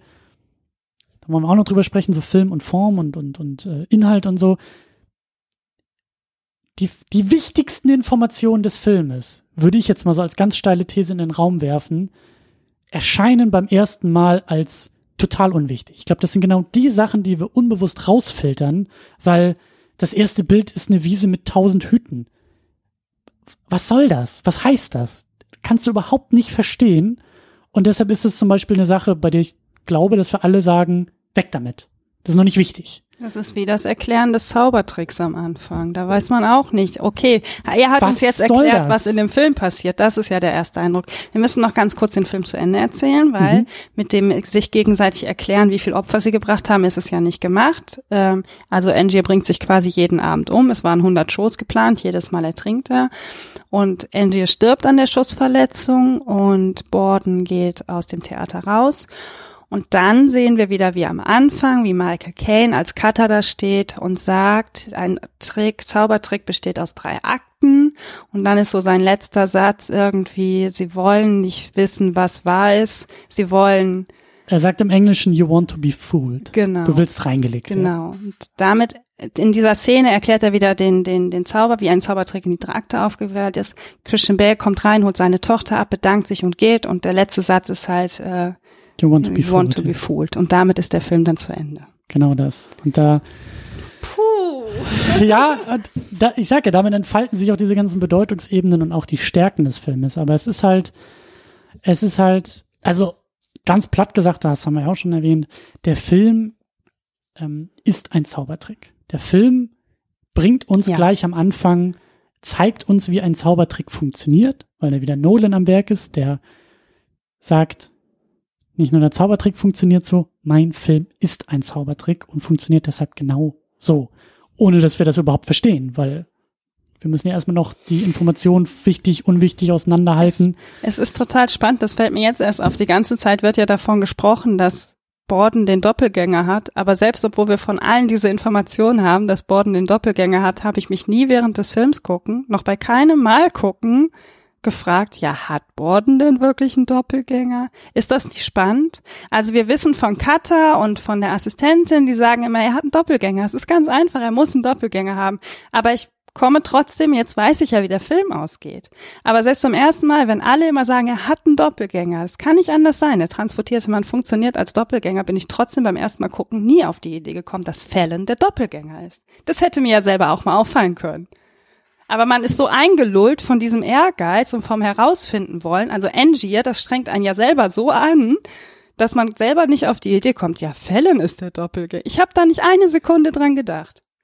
Das ist auch ein gutes, gutes Stichwort, weil auch da der Film, der Film will das ja gar nicht. Nolan will nicht, dass du auf die Idee kommst. Ja, natürlich will er das nicht, aber ich könnte ja mal, anstatt mich die ganze Zeit von dieser Form einwickeln zu lassen und zu versuchen, den Erzählsträngen zu folgen, mal einmal mein Gehirn anschalten und sagen, hm, Aber wer ist eigentlich dieser Fallon? Mir ist auch jetzt zum ersten Mal aufgefallen, dass er nicht ein, er sagt ein Wort. Fallon sagt ein einziges Wort. Aber genau das ist es ja. Genau das ist, das sind Zaubertricks. Es ist der Moment, wo der Zauberer die Karte hinter die Hand und mit der Hand herumwirbelt. Das ist alles nur dazu da, um deine Aufmerksamkeit auf die Bewegung zum Beispiel zu lenken, damit du nicht siehst, wie er unter seinem Schuh vielleicht irgendwie mal kurz und da ist der eigentliche Trick irgendwo verankert. Genau das macht Nolan ja auch. Er wirft ja halt Sachen hin, nämlich dieses Mysterium. Wie funktionieren die Tricks und wer wen wie in die Pfanne haut und auch die Art und Weise, wie Fallon inszeniert wird. Er ist fast immer irgendwie im Halbschatten. Es gibt, glaube ich, keinen einzigen Shot auf das klare Gesicht dieses Mannes und selbst dieses Gesicht ist dann ja auch noch in ziemlich dicken Make-up noch versteckt mit falschem Bart und, und genau darum geht's halt. Es geht darum, dass dieser Film wie ein Zaubertrick funktioniert und halt eben Nebelkerzen wirft. Weil eigentlich ist die Auflösung, also wenn man mal drüber nachdenkt, ganz einfach. Angier und Borden sind die ganze Zeit nur damit beschäftigt, sich gegen, also sich zu schminken, sich zu verwandeln. Zu tricksen. Zu es ist tricksen. der Chinese, der diesen, diesen, diesen Fisch, dieses Fischglas zwischen den Beinen hat. So, die, die, die Performance äh, ist der Trick. So, und genauso ist es bei dem Film halt auch. Die Art und Weise, wie dieser Film funktioniert, ist halt, also Inhalt und Form arbeiten da Hand in Hand. Da arbeitet nichts gegeneinander oder da, also beides ist notwendig, um zu funktionieren. So, wenn der Film nicht auch so geschnitten wäre. Ich glaube, könnte man mal machen. Das wäre ein gutes Experiment, sich diesen Film zu nehmen und den chronologisch zu schneiden. Hat doch bestimmt schon jemand gemacht. Hoffentlich. Irgendein, Film, irgendein armer Filmstudent. Das ist bestimmt irgendeine Masterarbeit oder so irgendwo. Es gibt zig Masterarbeiten zu Nolan-Filmen. Das ist ja der Wahnsinn. Und äh, genau, deswegen, also ohne diese, ohne diesen Aufbau würde, würde der Inhalt auch gar nicht, gar nicht so äh, transportiert werden können. Ähm, und gar nicht, gar nicht so funktionieren. Äh, lass uns vielleicht aber noch ein bisschen äh, weiter noch über die Motive auch sprechen, bevor wir noch mehr in Sachen Zauberei und Magie da wird ja sehr stark unterschieden. Das wird ja gesagt, Magie ist das absolute Teufelszeug und das, was Hugh Jackman da auch am Ende benutzt. Ähm, aber ich finde die Motive halt immer noch sehr, sehr interessant. Ähm, du hast jetzt eine Menge Nolan geguckt in den letzten Tagen. Ähm, es reiht sich schon auch irgendwie ganz gut so in seine Filme Total, ein. Total, vor allem in die ersten. Ich finde gerade in Memento und Insomnia so dieses Motiv von Konkurrenz zwischen zwei Männern. Mhm.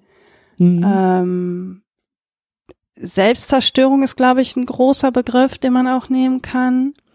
Da würde ich auch Interstellar auf, auf einer Ebene mit reinnehmen. Ja, aber da geht's nicht so Eine unbedingt diese, diese, ich nenne das immer Mann gegen Mann Situation. Die finde ich, hat man bei Interstellar nicht. Die hat man auch eher ein bisschen bei Inception, wo sie nicht ganz so offensichtlich ist weil es sehr viele Männer sind, aber am Ende konzentriert es sich ja schon auf Leonardo DiCaprio und der Typen, der hier bei 28 Days Later mitgespielt hat. Killian Murphy. Killian Murphy. Mhm.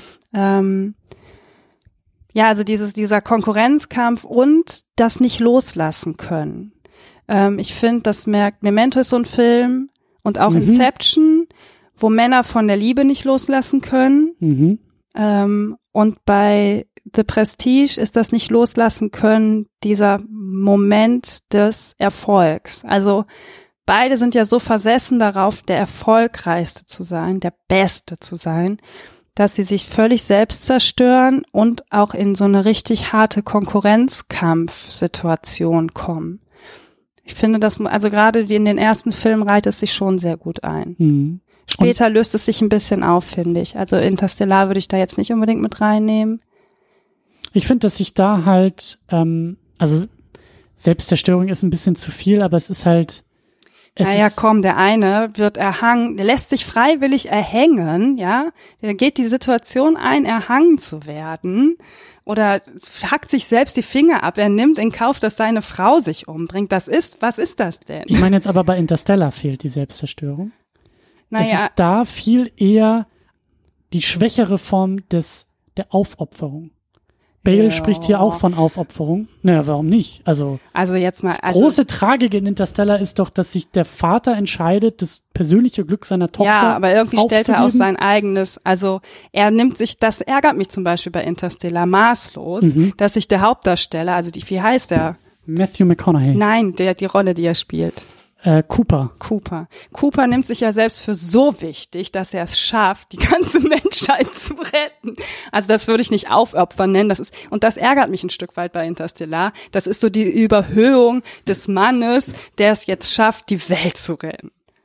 Das ist so ein, das wäre zum Beispiel ein Punkt, wo ich sagen würde, das nehme ich dem Film ein Stück weit, ich nehme dem Film noch ein paar andere Dinge übel, aber das nehme ich Interstellar ein Stück weit übel, weil das schon so, so, es ist so über. Es ist so über du weißt, ich mag den Film sehr, aber das ist so ein Punkt, wo ich mir denke, ey, komm, das ist ein Ticken, das ist ein Ticken drüber. Ja, aber ich finde, also in dem Film geht's halt für mich um was ganz anderes. Also es geht halt nicht darum, dass Cooper die Welt rettet. Es geht halt viel eher da, also das sehe ich. Ich sehe halt die Tragik, dass das schlussendlich, also er schafft es zwar, aber er verliert seine eigene Tochter. Er ist derjenige, der am Sterbebett seiner eigenen Tochter sitzt, weil die irgendwie 100 Jahre älter ist als Komisch, er. Über den Sohn spricht keiner mehr, ne? Der ist auch nicht so wichtig. Es geht tatsächlich mehr um die ja, deine Probleme mit Interstellar, die müssen wir nochmal an gesonderter Stelle irgendwie Nee, besprechen. wir müssen mal darüber sprechen, wie ätzend ich dieses Narrativ finde, was Regisseure machen von Vätern mit Töchtern in Film. Ich vermute, dass da eine Folge Plauschgewitter äh, ja. in dir, in dir gerade brodelt.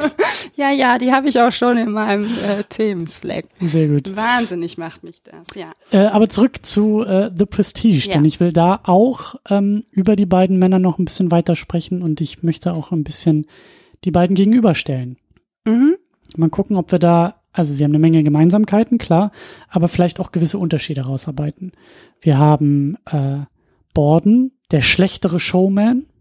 Wir haben Angel, der äh, Showmaster auf der Bühne. Wir haben aber auch in meinen Augen, also da habe ich ganz besonders drauf geachtet, Borden ist derjenige, mit dem es anfängt. Mhm. Borden ist derjenige, der da sitzt äh, sich den, sich diesen äh, chinesischen äh, Magier anguckt und da schon den Trick erkennt und sofort sagt, so die Performance ist der Trick. Er ist derjenige, der, wenn ich mich recht erinnere, in diesem, in diesen Backstage-Diskussionen in dieser Zaubertruppe, bei der sie ja erst nur die äh, Statisten spielen, aber ja auch Backstage dabei sind und äh, Borden ist derjenige, der sich halt aufregt und sagt, oh, der, der Trick ist so abgedroschen und ne, hier, wir müssen mal mit dem Knoten, wir müssen mal wieder Feuer in den Trick reinbringen. Und er spricht schon da von einem Trick, den er sich überlegt, den er dabei ist zu designen und Kata ist da, glaube ich, so einer so, naja, ich bin derjenige, der die Tricks macht. Er sagt, nein, nein, nein, nein, den Trick mach ich. Den kann auch nur ich. Und den kann auch nur ich performen. Klar, also, er hat seinen Zwillingsbruder schon im Hinterkopf, den er da einspannen will. Ich würde sagen, Borden ist eher der Techniker von den beiden. Borden erkennt Dinge sofort. Er erkennt den Wasserglas, Fischglas-Trick sofort. Ja. Ähm, er ist eigentlich der bessere Handwerker von den beiden. Ja. Und ich finde, Angier ist eher so derjenige, der es gut verkaufen kann aber auch derjenige, der in meinen Augen noch verbissenerer ist, weil er etwas nicht weiß, was Borden aber weiß. Borden weiß, dass sein transportierter Mann nur ein Doppelgänger ist. Und Angier ist für mich am Ende des Films eher auch der Verlierer. Nicht, weil er tot ist, sondern weil er es in all der Zeit nicht geschafft hat, von dieser Besessenheit loszulassen. Also, und er fühlt sich ja eigentlich auch in der Position des Gewinners. Er weiß jetzt, dass Borden erhangen wird und ist sich ja sowas von selbstsicher. Und ich glaube, Angie ist am Ende, auch wenn er nicht sterben würde, wäre er der Verlierer der ganzen Sache.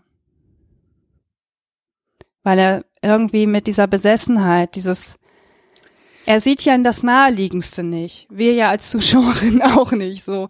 Ähm, Vielleicht ist auch da, haben wir noch gar nicht so richtig drüber gesprochen, aber es ist ja ultra wichtig, dass Angiers Frau stirbt durch die Hände Bordens. Das haben wir aber erzählt, ja. Ja, aber ich glaube, dass wir die Wichtigkeit ein bisschen vergessen, weil ich kann mir auch sehr gut, also das ist der Antrieb von Angel. Nein, irgendwann nämlich nicht mehr. Das sagt er ja selber. Er sagt ja irgendwann, als sie, sie ihm das Tagebuch von Borden bringt, hier Scarlett Johansson, irgendwas so, meinst du, du kannst damit sein Geheimnis entschlüsseln? Und dann sagt er irgendwas und sie so, ja, aber es bringt dir deine tote Frau auch nicht zurück. Und er so, es geht nicht um meine Frau, es geht um den Trick.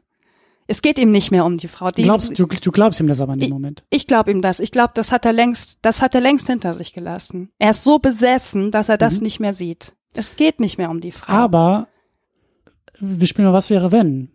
Wenn die Frau von Angier nie durch die Hände Bordens gestorben wäre, würde ich jetzt mal vermuten, wäre der Weg Angiers komplett anders verlaufen. Ja, der von Borden vielleicht auch. Vielleicht hätten sie sogar noch weiter zusammengearbeitet. Glaube ich nicht. Borden ist derjenige, der zuerst ausgeschoren wäre und gesagt hätte, ich mit meiner Show, mein Trick, ich bin jetzt hier in der Performance komplett drinne und Wer weiß, vielleicht wäre der Konkurren Konkurrenzkampf trotzdem irgendwie entstanden.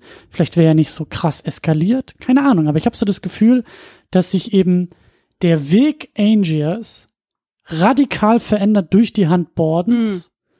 Hm. Das auf jeden Fall. Er bringt seine, also er bringt sie ja nicht um, es ist ein Unfall. Das, ja, er macht es ja nicht mit Absicht. So. Und andersherum sehe ich diese, diese, diese Wechselwirkung ein bisschen weniger. So, also Borden ist derjenige, Bordens Handeln löst etwas in Angel aus und daraufhin reagiert Borden erst wieder und nicht andersrum. Mhm. Wäre es nie zu dieser, zu diesem Unfall gekommen, so. Aber, ja, was haben wir denn noch bei den, bei den beiden Männern? Fällt dir noch mehr ein? Ja, ich finde diese Doppelgänger-Sache ganz interessant, weil es jetzt leider so ein bisschen in unserer Erklärung der chronologischen Reihenfolge untergegangen, dass ja Scarlett also, Johansson jemanden findet, einen armen, saufenden Schauspieler, der aussieht wie Angier und ihn dann so weit dazu bringt, Cutter übt mit ihm den transportierten Mann und plötzlich haben wir Hugh Jackman zweimal auf der Bühne. Und selbst das ist interessant, weil selbst dann ist man immer noch nicht bereit, da zu sehen, dass, äh, wie heißt er, Fallon, vielleicht auch Bale ähm, Beide haben einen Doppelgänger, aber irgendwie gegenläufig. Und zwar wird und anders ein armer, saufender Schauspieler zu Angier, während Borden immer zu Fällen wird. Also hm. das, das, fand ich ganz interessant. Stimmt, also wir haben, wir haben, wir haben Borden Fällen. Hm. Zwei Männer, die zwei Rollen im Wechsel spielen, hm. die sich abwechseln in diesen beiden Rollen. Der eine legt einen falschen Bart und einen Hut sehr tief ins Gesicht, um zu Fallon zu werden, und der andere legt genau das ab, um zu Borden zu werden. Genau. Und bei Hugh Jackmans Angier geht es darum, dass beide Männer Angier sind. Mhm eine Rolle einnehmen. Der Schauspieler, der saufende Schauspieler, der da irgendwo aus dem Pub gezogen wird, der, und das ist halt auch noch das Entscheidende. Da hat er aber auch eine schöne Rolle abgekriegt. Ja, und das, das ist ja auch das Entscheidende, die in keinster Beziehung zueinander stehen. Ja. Ich weiß nicht, ob äh, das gesagt wird, dass Borden und Fallon Zwillinge sind oder Brüder sind. Ich weiß gar nicht, ob es ausgesprochen wird, aber, aber doch ich glaube, nee, ich glaube, Hugh Jackman sagt, oh Gott, das war doch ein Doppelgänger. Ich glaube nicht, dass das Wort Bruder. Müsst, ich habe es jetzt oft nicht intuitiv explizit. gemacht, aber müsste man vielleicht auch noch mal ein bisschen drauf schauen. Aber zumindest habe ich den Eindruck, dass die halt in einer ganz anderen Beziehung stehen als dieser saufende Schauspieler, der Angel spielt. Krachen ja auch von Anfang an nur aneinander. Und was Angel ja richtig wurmt, ist, dass er das Prestigio unten unter der Bühne verbringt, während er saufende Schauspieler oben steht und den Applaus abkriegt. Das ist vielleicht auch der Punkt, warum das bei den Borden-Fällen so gut funktioniert hat. Die tauschen ja ständig. Ja, beide ich stehen glaube, auf der Bühne. Beide, beide kriegen beide Rollen ab. Und ich würde jetzt mal fast behaupten, dass es Borden nicht so um den ich glaube, er ist nicht so versessen auf den Moment. Seine Besessenheit ist die ganze Zeit dieses Bild Ah, von Techniker Fällen und- und, Borden aufrecht zu erhalten, dass es diese beiden Männer gibt. Ich glaube, das ist seine Besessenheit. Dass nicht rauskommt, dass es ihn zweimal gibt. Als nennen wir es jetzt mal einfach Zwillingsbruder. Ich meine, wie soll sonst jemand genauso aussehen wie Borden? Das so? ist ja, Hugh Jackmans saufender Doppelgänger sieht genauso aus wie er und das äh, Ja. wird aber nicht erklärt. Aber es gibt so ein, ja, Hm? aber ja, ich würde jetzt einfach mal sagen, Borden und Fallon sind Zwillingsbrüder. So, ähm, jetzt habe ich den Faden verloren. Was habe ich gesagt? Äh, ja. Du warst gerade dabei, von einem Pres Prestigio, Prestige ah ja, zu genau. sprechen. Dass es Borden nicht so sehr darum geht, den Applaus abzubekommen. Ich glaube, ihm geht es darum, den perfekten Trick, den perfekten Zaubertrick zu machen. Und Angier geht es aber darum, den Ruhm abzukriegen. Und ich glaube, das ist ein großer Unterschied zwischen den beiden. Er ärgert sich ja so sehr, dass er unter der Bühne ist. Das kann er ja nicht Hm. ertragen. Und das hat er mit seinem äh, Schauspiel-Doppelgänger gemacht. Da war es halt eben so, dass damit der Trick funktioniert, hat sich eben dieser Schauspieler auf der Bühne den Applaus abgeholt, Ja. weil Angier derjenige ist, der eben den Weg dahin macht. Er muss ja die Zaubershow abliefern, um dann im entscheidenden Moment Falltür unten zu liegen, unterhalb der Bühne, der andere steht auf einmal oben und da, da kommt es dann zum Und Applaus. er bittet ja auch Kata darum, ob sie es nicht wechseln können, kurz vor dem Mhm. Trick. Und er sagt, Kata, das geht nicht. Mhm. Es würde auffallen, man würde es merken. Mhm. Ja, dann finde ich das irgendwie, Die, eine, eine, eine, eine Gemeinsamkeit ist, dass beide ihre Frauen verlieren hm, und beide auch Scarlett Johansson verlieren. Also sowohl erst Angier und dann auch später Borden.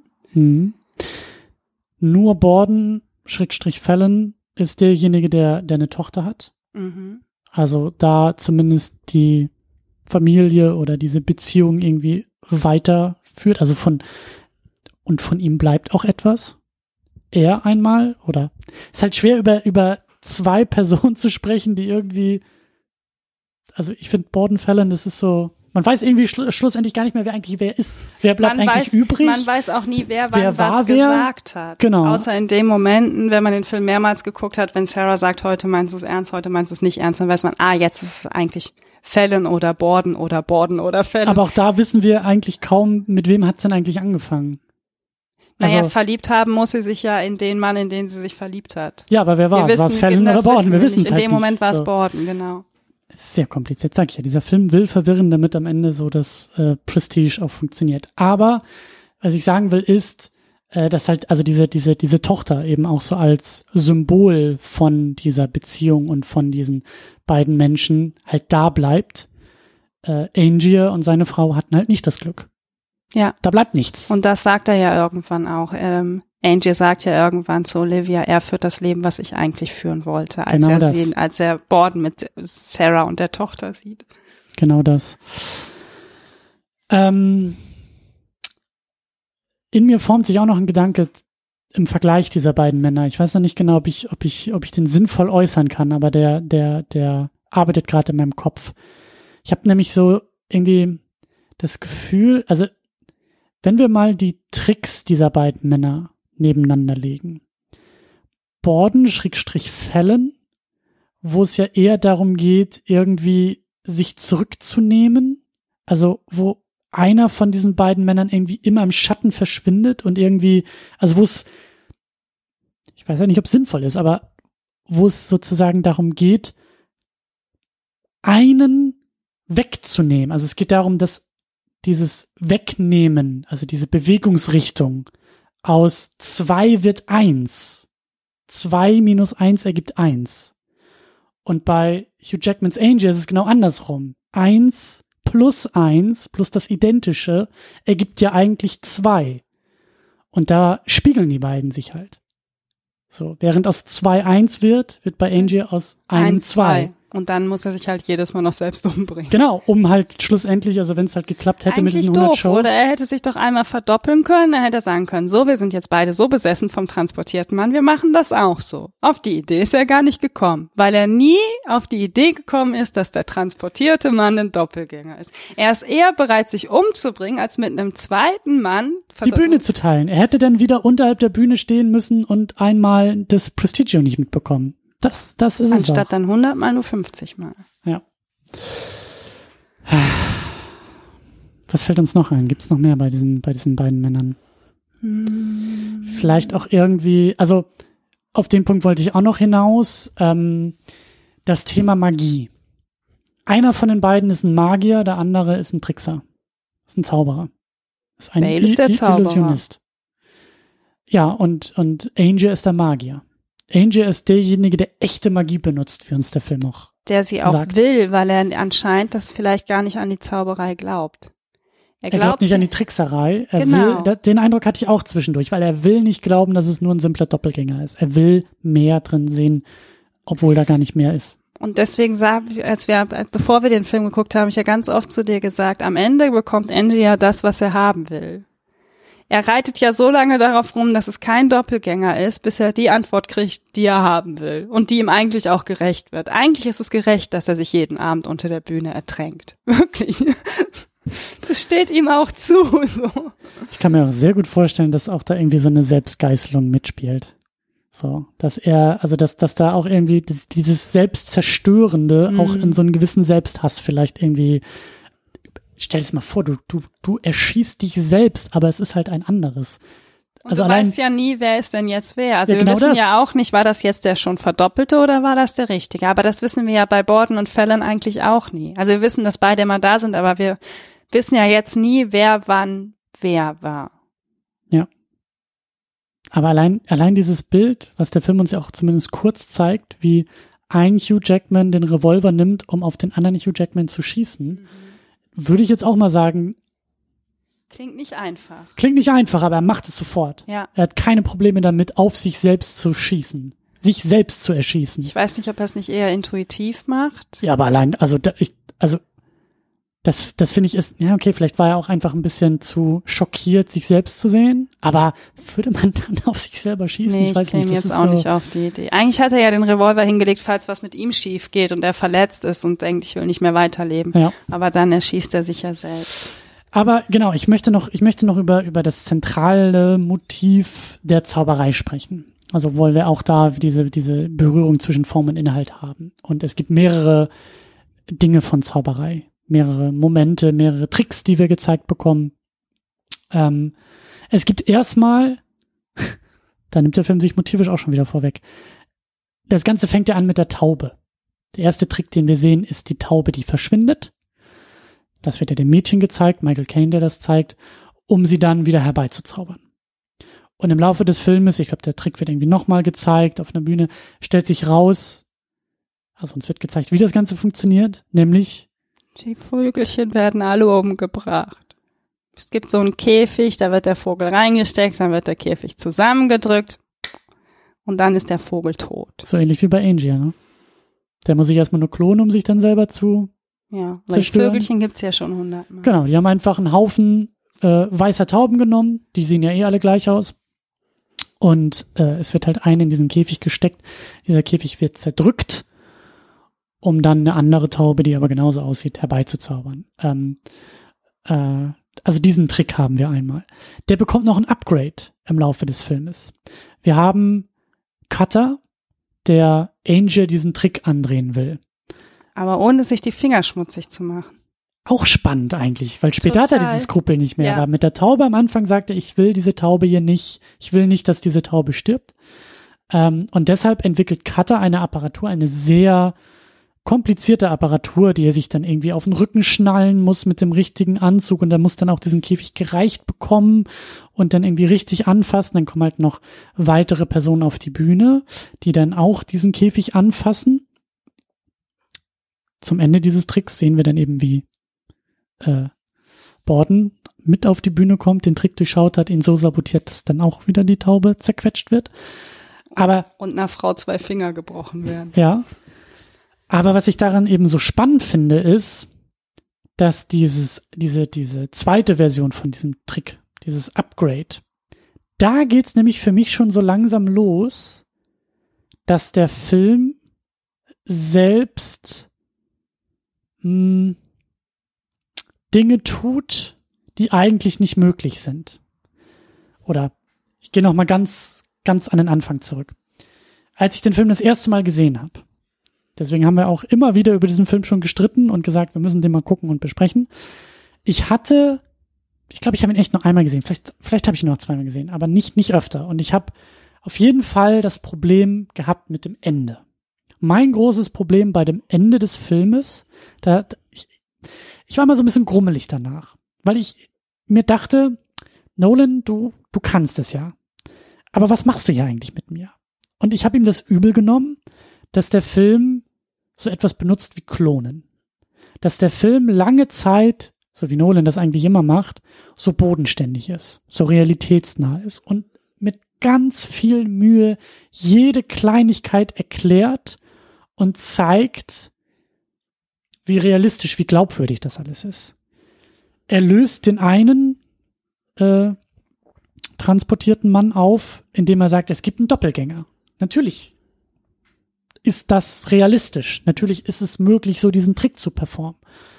Und ich hatte den Eindruck, dass der Film die ganze Zeit so arbeitet. Er arbeitet immer bodenständig und realistisch und nachvollziehbar, so dass ich, äh, der Film geht ein bisschen mehr als zwei Stunden, dass ich fast zwei Stunden da sitze und immer sag ja, ja, ja, ja, ja, ja, bis wir zu diesem Moment kommen, wo der Film sagt, ach übrigens, Hugh Jackman klont sich. Und dann saß ich immer davor und gesagt, nein, das kann, hier gehe ich nicht mit. Was soll das? Was hat das in diesem Film zu suchen? Aber wie hast du dann die geklonten Zylinder und Katzen vor dir gerechtfertigt? Die habe ich dann ja erst rückwirkend verstanden. Und auch da bin ich, bin ich, bin ich dabei und sage irgendwie, nein, irgendwas wehrt sich, wehrt sich in mir. Und das ist ja der Punkt. Bei der Erstsichtung dachte ich, dieses Element kommt ganz zum Schluss erst dazu und ist für mich so dieser billige Taschenspielertrick. Ist so dieses, und deshalb billiger Taschenspielertrick, weil natürlich Film jederzeit sich alles Mögliche ausdenken kann. Ja, es hätte auch ein Alien sein können, das durch ein Teleport kommt und vom Mars stammt. Das hätte sich Nolan ja ausdenken Oder können. Oder so Glipper, der sich dann zu Hugh Jackman formiert. Genau das. So, das wäre filmisch ist ja alles möglich. Mhm. Aber innerhalb dieser Filmwelt ist eigentlich sowas nicht möglich.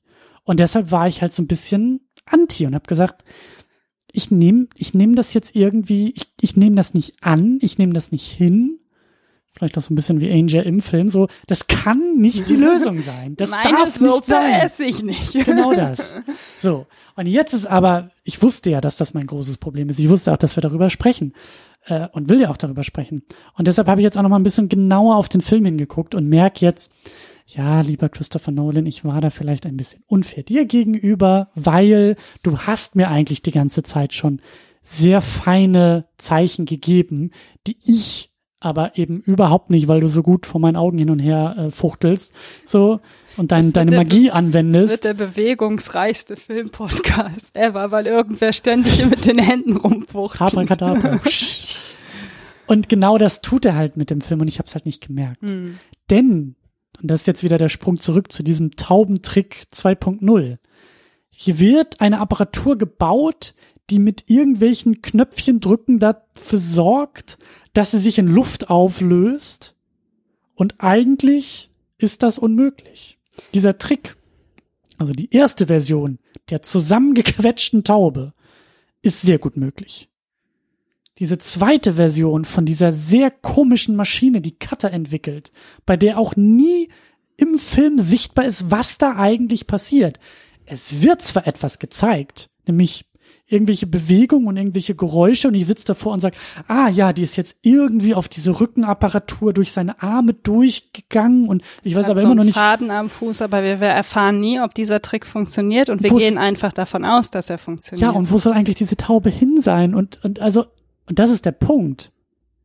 Der Film, also dieser Trick ist genauso unmöglich wie die, wie das Klonen am Ende, aber er wirkt halt nicht so unmöglich, weil Nolan mit seinen filmischen Mitteln den Eindruck in mir erweckt, dass das möglich ist. Mhm. Und das ist dann eben genau dieser Nolan. Das ist genau der, der Form und Inhalt zusammenbringt. Er fängt schon an, in seinem eigenen Film zu zaubern über filmische Mittel, über Filmschnitt und über Special Effects und über, ja, Dinge, die genauso unmöglich sind, aber die ich für unmöglich erachte. Und das ist der Trick, den er anwendet in dem Film.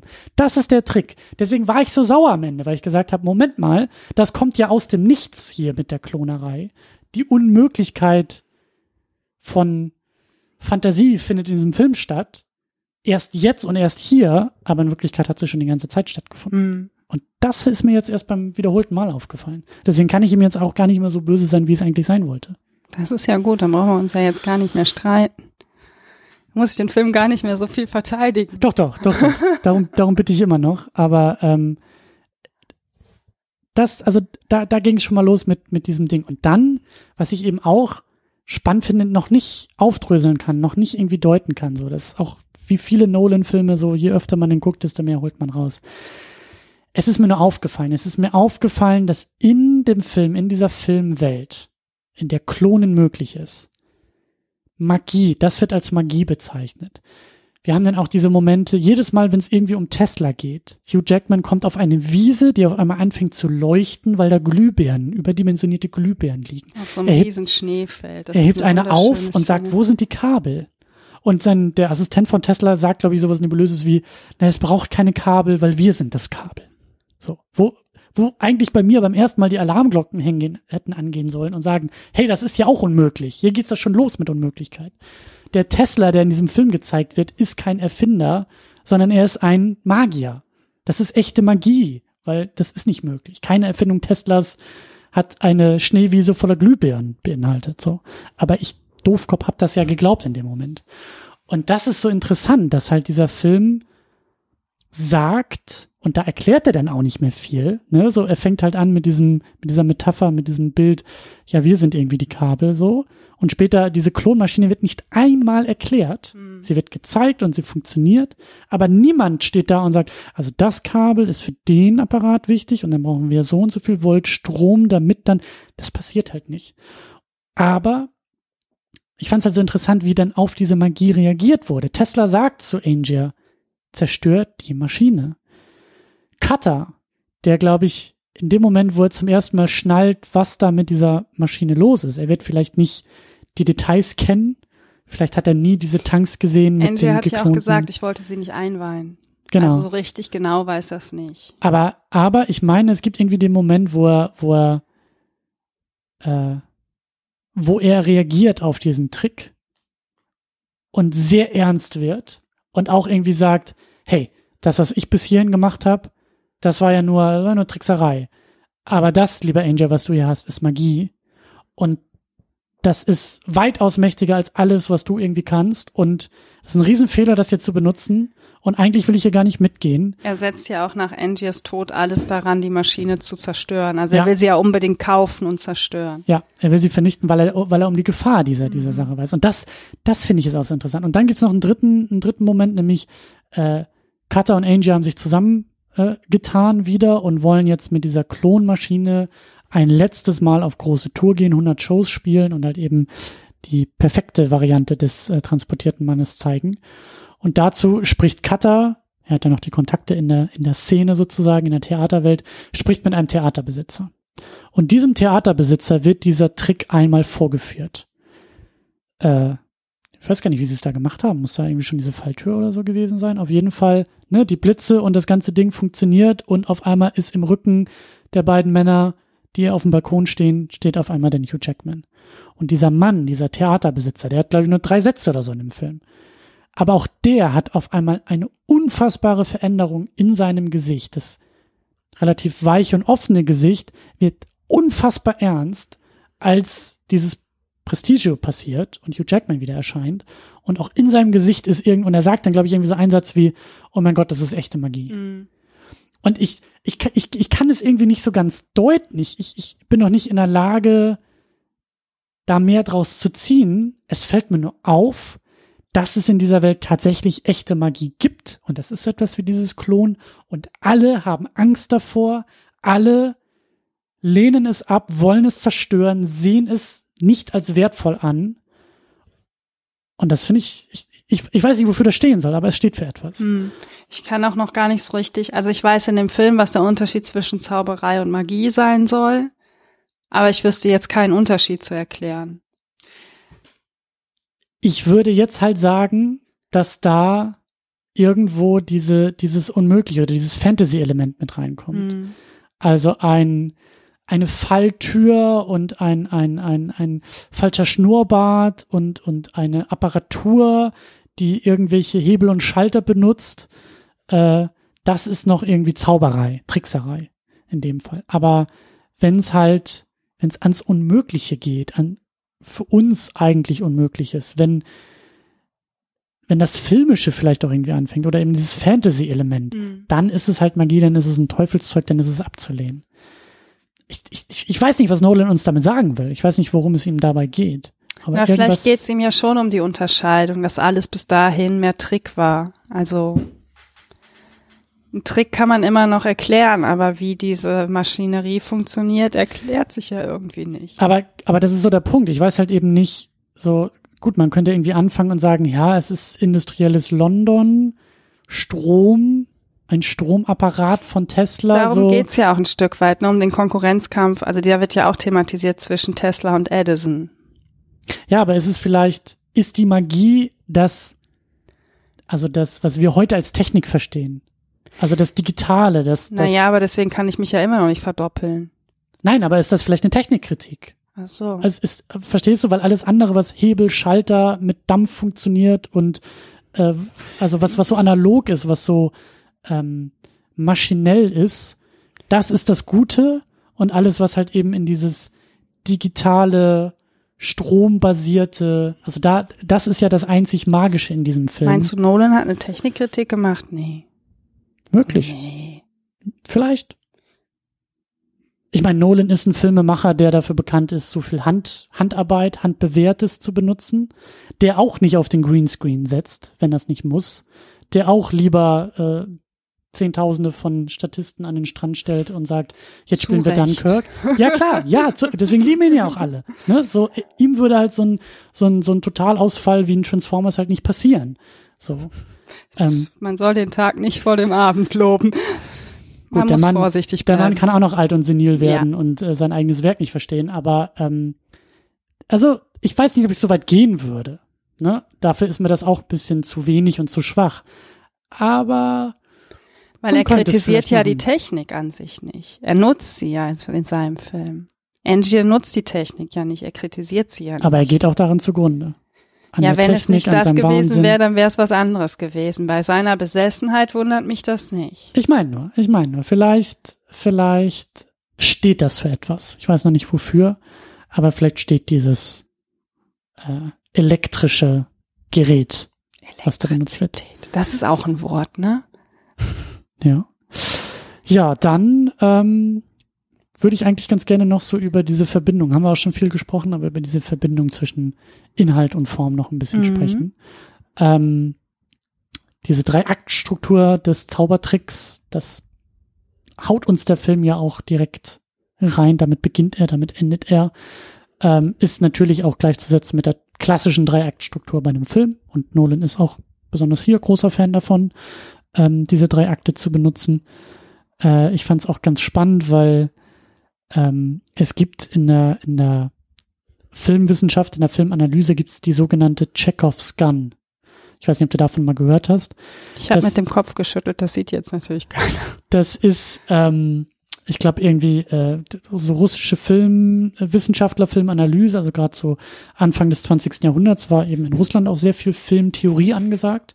Und da gibt's dann so diese Regel, halt diese Chekhovs Gun, also diese, diese Waffe, äh, dass eine Waffe, die dir halt irgendwie im ersten oder zweiten Akt gezeigt wird, auch im dritten Akt spätestens abgefeuert werden muss. Also um, ne, so diese Regel von wichtige Informationen, Informationen, die dir gezeigt werden. Es wird dir ja nichts zufällig oder wahllos gezeigt, sondern was du siehst, ist in der Regel wichtig. Und das ist so das, die, die Reihenform von, wenn dir eine Waffe gezeigt wird in einem Film, dann geht davon aus, dass die irgendwann auch noch abgefeuert wird, in, benutzt wird in dem Film. Es ist selten klar, mittlerweile machen das Filme halt auch so als äh, Twist, Ne, so, du kriegst die ganze Zeit irgendwie eine Waffe oder, oder einen wichtigen Gegenstand irgendwie vorgeführt und denkst, die muss ja noch benutzt werden, aber am Ende wird es doch nicht. Aber in dem Fall ist es ja auch so. Wir haben halt gleich von Anfang an sehr früh die Rede von diesem Kugeltrick. Mhm. Der Kugeltrick, bei dem gesagt wird, ja, aber da muss noch mal ein Scherzkeks kommen und mal wirklich eine Kugel reinpacken. Oder ein Knopf. Oder ein Knopf, so, dann wird aus dem Trick halt ernst. Und dann sehen wir, wie dieser Revolver, wie dieser, Ku wie, wie, ähm, äh, Christian Bales äh, Charakter halt mit diesem Kugeltrick wieder zurückkommen will, sein Comeback feiern will. Und dann sehen wir halt auch einen Revolver, der voll gemacht wird. Oder ich glaube, diese, diese, äh, der Kugeltrick wird dann sogar einmal er, wird uns erklärt. erklärt. Genau mhm. so, ne, mit dem Magneten, der die Kugel wieder rausnimmt. Und dann, ne, so, das meine ich halt, check aufs Gun. Wir sehen diese Waffe und wir sehen den Trick. Und die wird dann auch einmal als Trick benutzt und wird auch tatsächlich abgefeuert, weil Hugh Jackman die Kugel reingepackt hat und weil er ihn eigentlich umbringen wollte. Ähm, also auch da so Verbindung, Film, also Inhalt und Form. Ne? Die Filmtheorie, die Filmanalyse, die von einer Chekhovs Gun spricht und sagt, sie wird dir gezeigt, also wird sie auch abgefeuert. Da sagt Nolan, das mache ich auch. Okay, ich feuer sie ab. Genau das. genau das. Ähm, ja, was haben wir noch? Was haben wir noch? Wie gesagt, ich fand es auch so schön, dass das Gericht bei der Gerichtsverhandlung fordert, den Trick verraten zu bekommen. Was ist das Gericht? Was, wir sind die Leute im Gericht? Es sind alles keine Magier. Es sind alles keine Zauberer. Also sind sie Publikum. Genauso wie wir. Genauso wie wir, die vom Fernseher sitzen, im Kino sitzen und uns die Filme anschauen. Außer Cutter und Fällen. Genau. Und deswegen, die halten ja auch dicht. Aber der Richter, der Anwalt, die, die fordern und sagen, wir wollen den Trick verraten bekommen. Das ist das Publikum. Hm. Das ist das Publikum. Und das Publikum der Zaubershows. Das ist ja so spannend eigentlich. Ne? Man will immer wissen, wie der Trick funktioniert, aber eigentlich will man es nicht wissen. Genau das. In dem Moment, wo, sagt Cutter ja auch, in dem Moment, wo ich ihn verrate, ist er wertlos. Ich kann ihn mhm. nicht mehr verkaufen. So. Und genau das sagt er am Ende ja auch. Er sagt zu uns dann wieder als Publikum, ähm, das war der Trick. Ich habe ihn dir am Anfang einmal erklärt. Ich habe also zumindest erklärt und gezeigt, wie ein Zaubertrick aufgebaut ist. Der Film entfaltet sich, um dann am Ende sich selbst zu erklären. Wir haben beide Männer, die eigentlich das tun, was man nicht tun sollte als Magier, als Zauberer, als Zauberer. Sie erklären sich. Sie tun's. Der Film entzaubert sich selbst. Der Film erklärt sich selbst. Um das dann wiederum zu kommentieren mit Michael Caine, der ein letztes Mal, also der diese, diesen Bogen schließt und wie ich finde, uns als Publikum auch so ein bisschen den Finger hinhält und sagt, beschwer dich hier bitte nicht übers Ende ich habe dir gesagt, dass du das Ende eigentlich nicht wissen willst. So, du willst eigentlich nicht wissen, wie es ausgeht. Und das habe ich nämlich auch gefragt. Ich habe mich gefragt, erklärt sich der Film zu viel? Hm. Hätte er vielleicht diesen einen Moment weglassen sollen? Hätte, hätten, hätten wir niemals wissen sollen, dass es tatsächlich ein Doppelgänger war? Aber dann wäre uns die schönste Szene im ganzen Film äh, ergangen, äh, enthalten geblieben. Das Abracadabra von ja. Das hätte man auch machen können. Das hätte man auch machen können. Es hätte immer noch einer rumlaufen können, der immer noch so aussieht wie Christian Bale. Wir hatten uns alle gefragt, Moment mal, wie ist der seiner eigenen Erhängung entkommen? Wie ist das denn bitte möglich gewesen? Das finde ich halt, und ich glaube, an dem Moment hat mich der Film halt auch so gekriegt. Also Christian Bale steht da als Borden auf dem, am Galgen und wird äh, so zugeschnürt und kriegt das Seil um den Hals und hat irgendwie wieder seinen roten Gummiball in der Hand. Und dann wird halt gesagt, sie haben noch letzte Worte und er sagt Abracadabra. Genau so, auf ganz leise. Er bleibt in der Illusion. Er bleibt in der, in der Illusion und ich weiß jedes Mal, und gerade beim ersten Mal warte ich darauf, dass irgendwas passiert, dass die Tür nicht aufgeht, also die Fallklappe, dass das Seil zu lang ist, dass er sich in Luft dass auflöst. er sich genau. Ich warte jedes Mal darauf, dass jetzt der große Zaubertrick passiert und er passiert ja dann im gewissen Sinne, weil dann ist ja Schnitt und wir sehen Fällen, Borden, wie er im Theater steht und, und auf Angier schießt. Und ja. dieser, eigentlich sehen wir erst nur diesen roten Gummiball. Das ist so das Erste, was wir sehen. Und das ist jedes Mal, dass ich dann denke so, oh, krass. Also ich weiß jedes Mal, dass das passiert. Ich weiß aber jedes Mal, dass ich was anderes erwarte und bin trotzdem jedes Mal so völlig irritiert, was dann passiert. Weil das, der Schnitt, das ist auch so, das hast du ja auch gesagt, den Schnitt, den Nolan da macht, das ist, die perfekte Szene. Also es ist Filmmagie. Glaube, es ist Filmmagie. Das passiert nur durch diesen roten, dieser rote Gummiball verstärkt das nochmal. Es ist nur so ein kleiner blöder roter Gummiball, aber ohne diesen Ball würde das alles nicht so funktionieren. Und der Ball spielt ja auch ganz oft eine wichtige Rolle. Dass irgendwann sagt ja auch so ein Polizist oder irgendwer sagt, oder ist das Angie, der sagt, ja, ohne seinen Gummiball ist er sowieso nichts. Es ist auch, so. es ist auch das verbindende Element dieser beiden Männer. Ja. Einer wirft den Ball, der andere fängt ihn auf. Ja. In dem Moment, wo die Falltür aufgeht, ist klar, dass dieser Ball nicht mehr gefangen werden Und kann. Und Borden übergibt ja kurz vor seiner Hinrichtung den roten Gummiball an Fällen. Also dieser ja. Ball spielt, aber wieso? Ach ja, er übergibt ihn an Fällen, genau. Und dann taucht er wieder auf im Theater. Genau das, genau das. Aber ich frage mich immer noch, also all das, man hätte, oder man hätte viel machen können. Also man hätte nicht, nicht viel ändern müssen um uns immer noch im Dunkeln zu lassen. Ja, aber warum?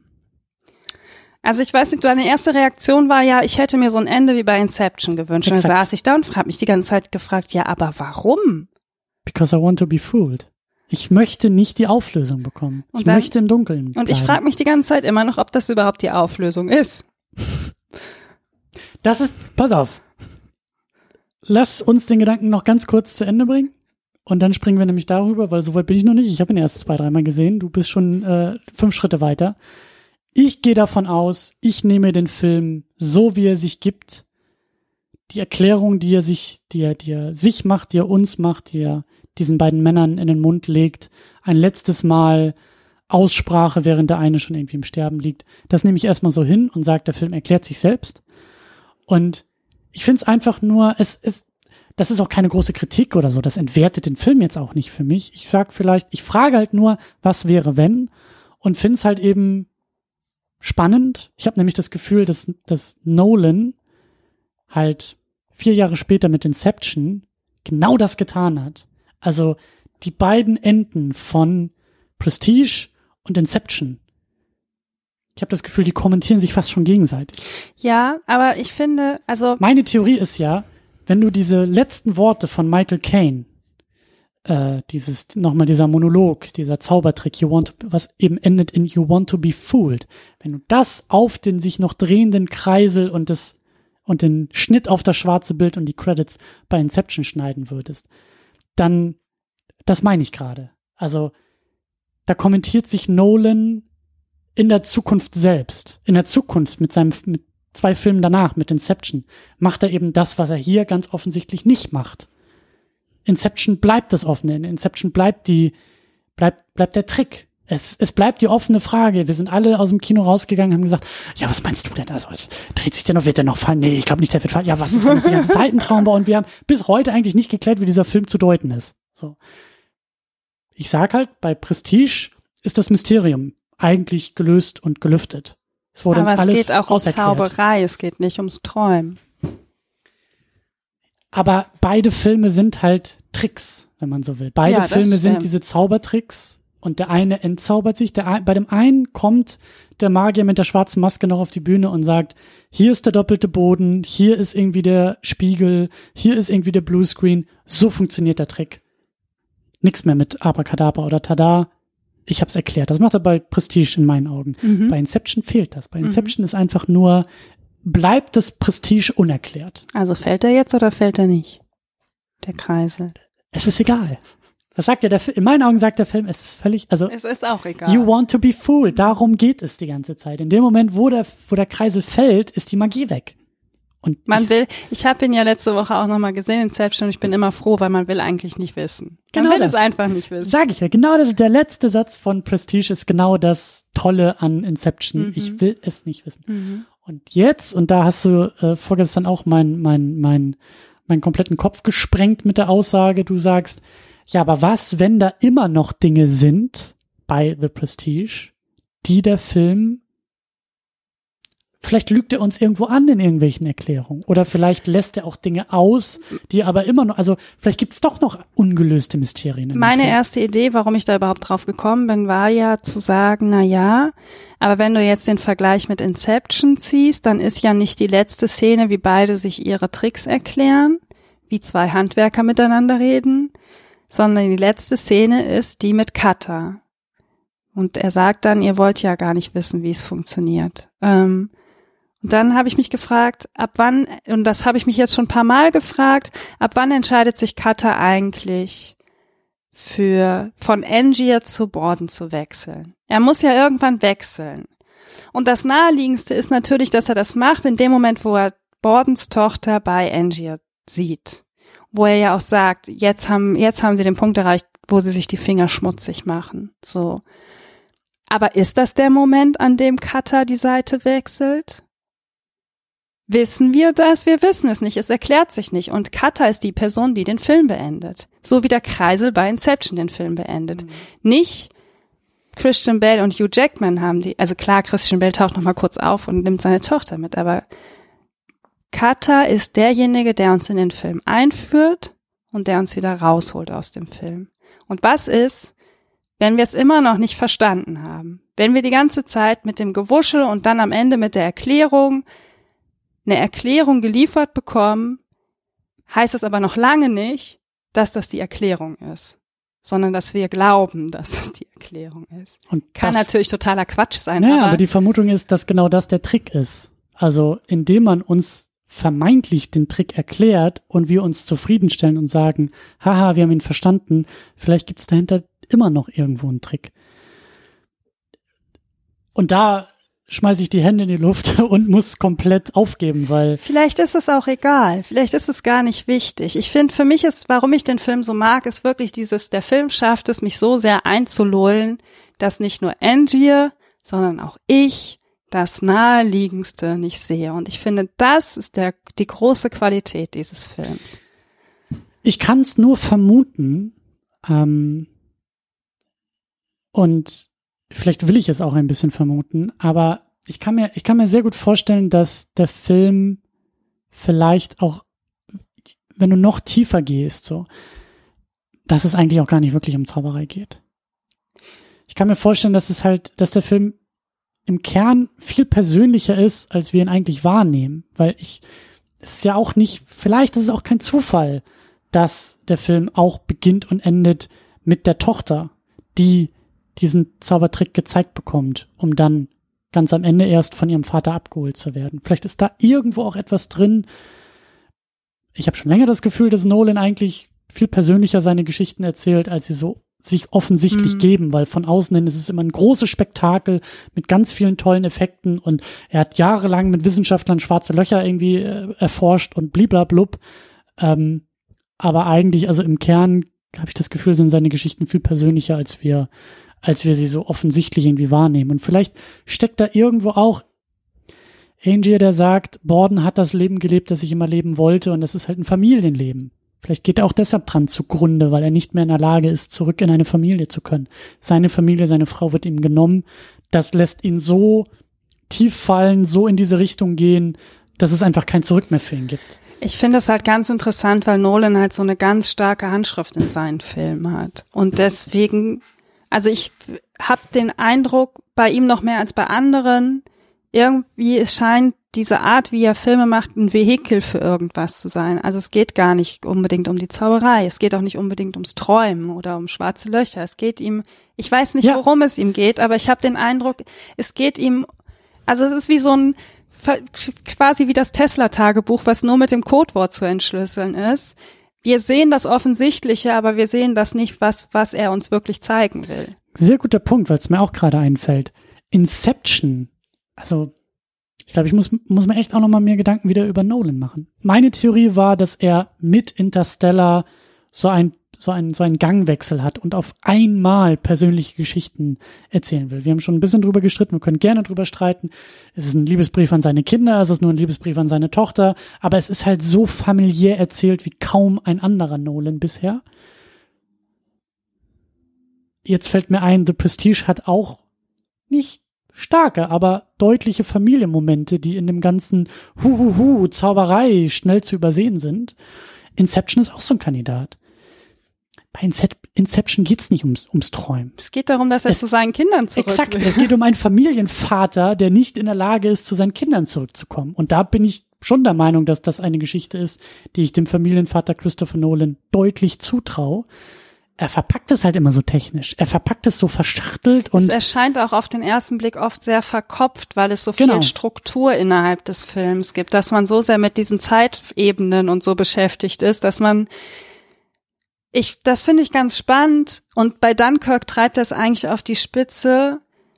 Interstellar ist noch mal ein bisschen anders, weil da habe ich sehr viel geweint, aber ich finde, dass Christopher Nolan oft Filme macht, wo es mir schwer fällt, sowas wie Traurigkeit zu empfinden. Ich habe ein Gefühl für die Filme, aber es ist nie so, dass da so dieses Überbordende, was bei anderen Filmen passiert, ja, dass man da sitzt und weint oder sich freut oder so. Das kann er in wenigen Momenten, aber er scheint oft erstmal vordergründig scheint es ihm um die Technik zu gehen. Wie ist der Film aufgebaut? Ja. Wie ist die Struktur des Filmes? Wie viele Szenen in IMAX gedreht? Welche neue Kamera musste ja. für Nolan entwickelt werden? Gibt es davon 70 Millimeter Kopien, die nur in 20 Kinos auf der ganzen Welt laufen? So diese ganzen Nummern. So wird Nolan damit wird er ja auch immer in, in Kritiken beschrieben und genau das. Das und ist er auch, aber ich glaube, das ist er nicht nur. So, und Interstellar ja. ist so ein bisschen eine Ausnahme, weil da habe ich auch schon viel geweint bei dem Film oder mir auf den Fingernägeln rumgekaut, so, wenn die da zum zweiten Mal rotierend versuchen, zu Hans Zimmers Orgelmusik anzudocken oder so. Aber da ist Interstellar auch schon wieder eine Ausnahme, finde ich. Mhm.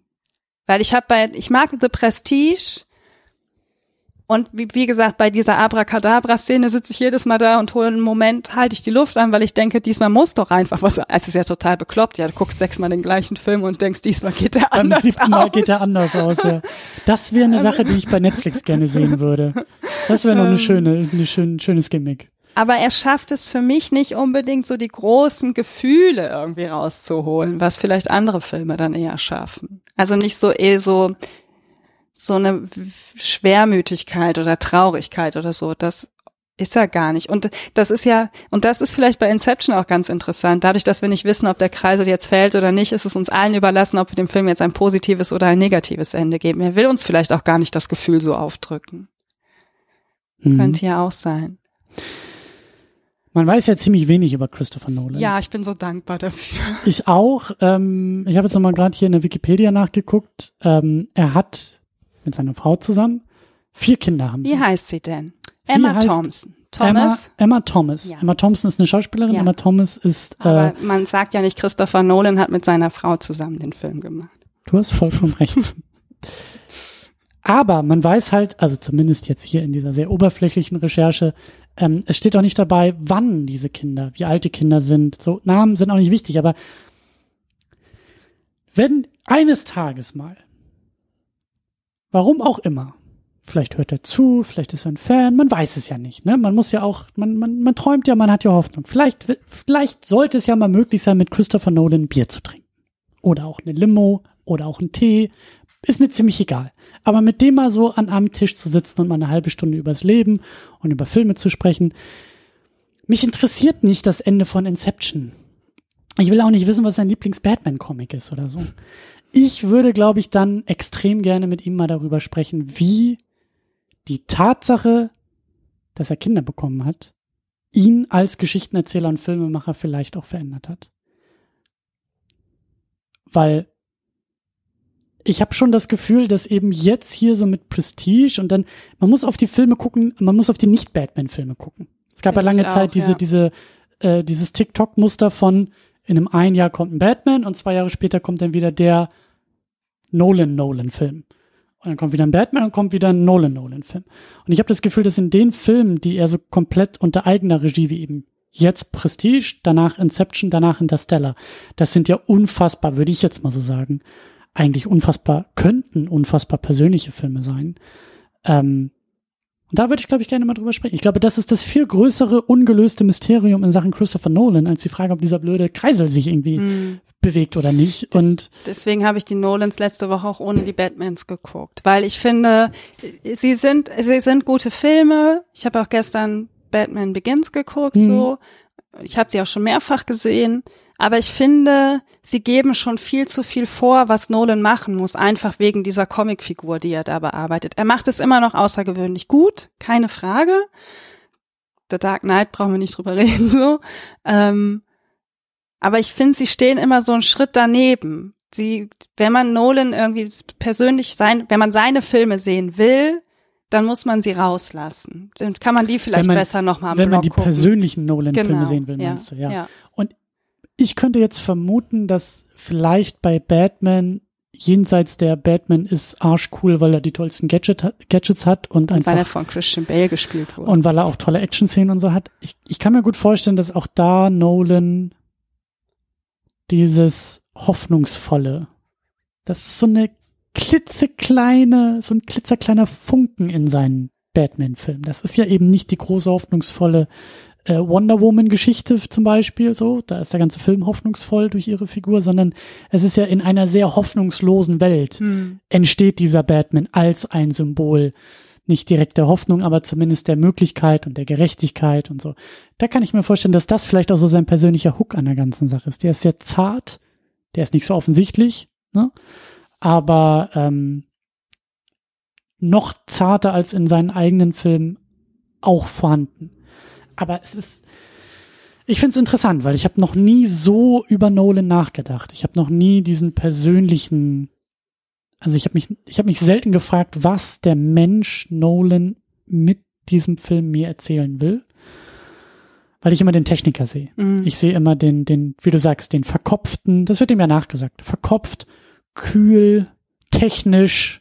So, das ist er auch alles.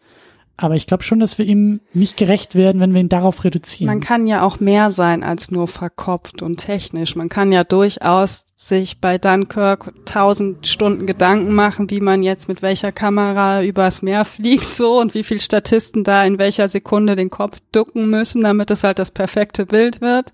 Aber man kann ja trotzdem deswegen immer noch Gefühle haben. Ja. Also man ja. ist ja nicht nur das eine, man ist ja immer alles so irgendwie. Man ist ja so ganz viel. Und das ist, wird ihm halt, glaube ich, so ein bisschen, das nimmt man ihm so ein bisschen. Was auch okay ist. Ich habe kein Problem damit, wenn sagt, wenn, wenn es auch so wäre, dass Nolans Filme alle total verkopft sind. Wäre auch total okay. Also ich finde, sie sind es auch, aber ich würde halt eher sagen, dass das vielleicht. Ja, aber ist das nicht total spannend, das Nolan vorzuwerfen, der bei Prestige zum Beispiel sagt, ein Zaubertrick besteht aus drei Teilen. Man zeigt was Gewöhnliches, in dem Fall Borden als Vater. Dann verschwindet es, Borden wird erhangen und das muss aber wieder auftauchen, sonst ist der Trick nicht erfolgreich und der Vater taucht auf und holt seine Tochter ab. Stimmt. Oder bei Inception. Es geht die ganze Zeit nur darum, dass Leonardo DiCaprio zu seinen beiden Kindern zurück will. Es geht nicht darum, dass er die geilsten drei Traumebenen schafft. Das ist das Füllmaterial für das Ganze. Aber eigentlich geht es ihm die ganze Zeit nur darum, zu seinen Kindern zurückzukommen. Ja. Und jetzt, so wie du das sagst, jetzt, jetzt hat's auch bei mir Klick gemacht, weil kann man mir gerne, also, nee.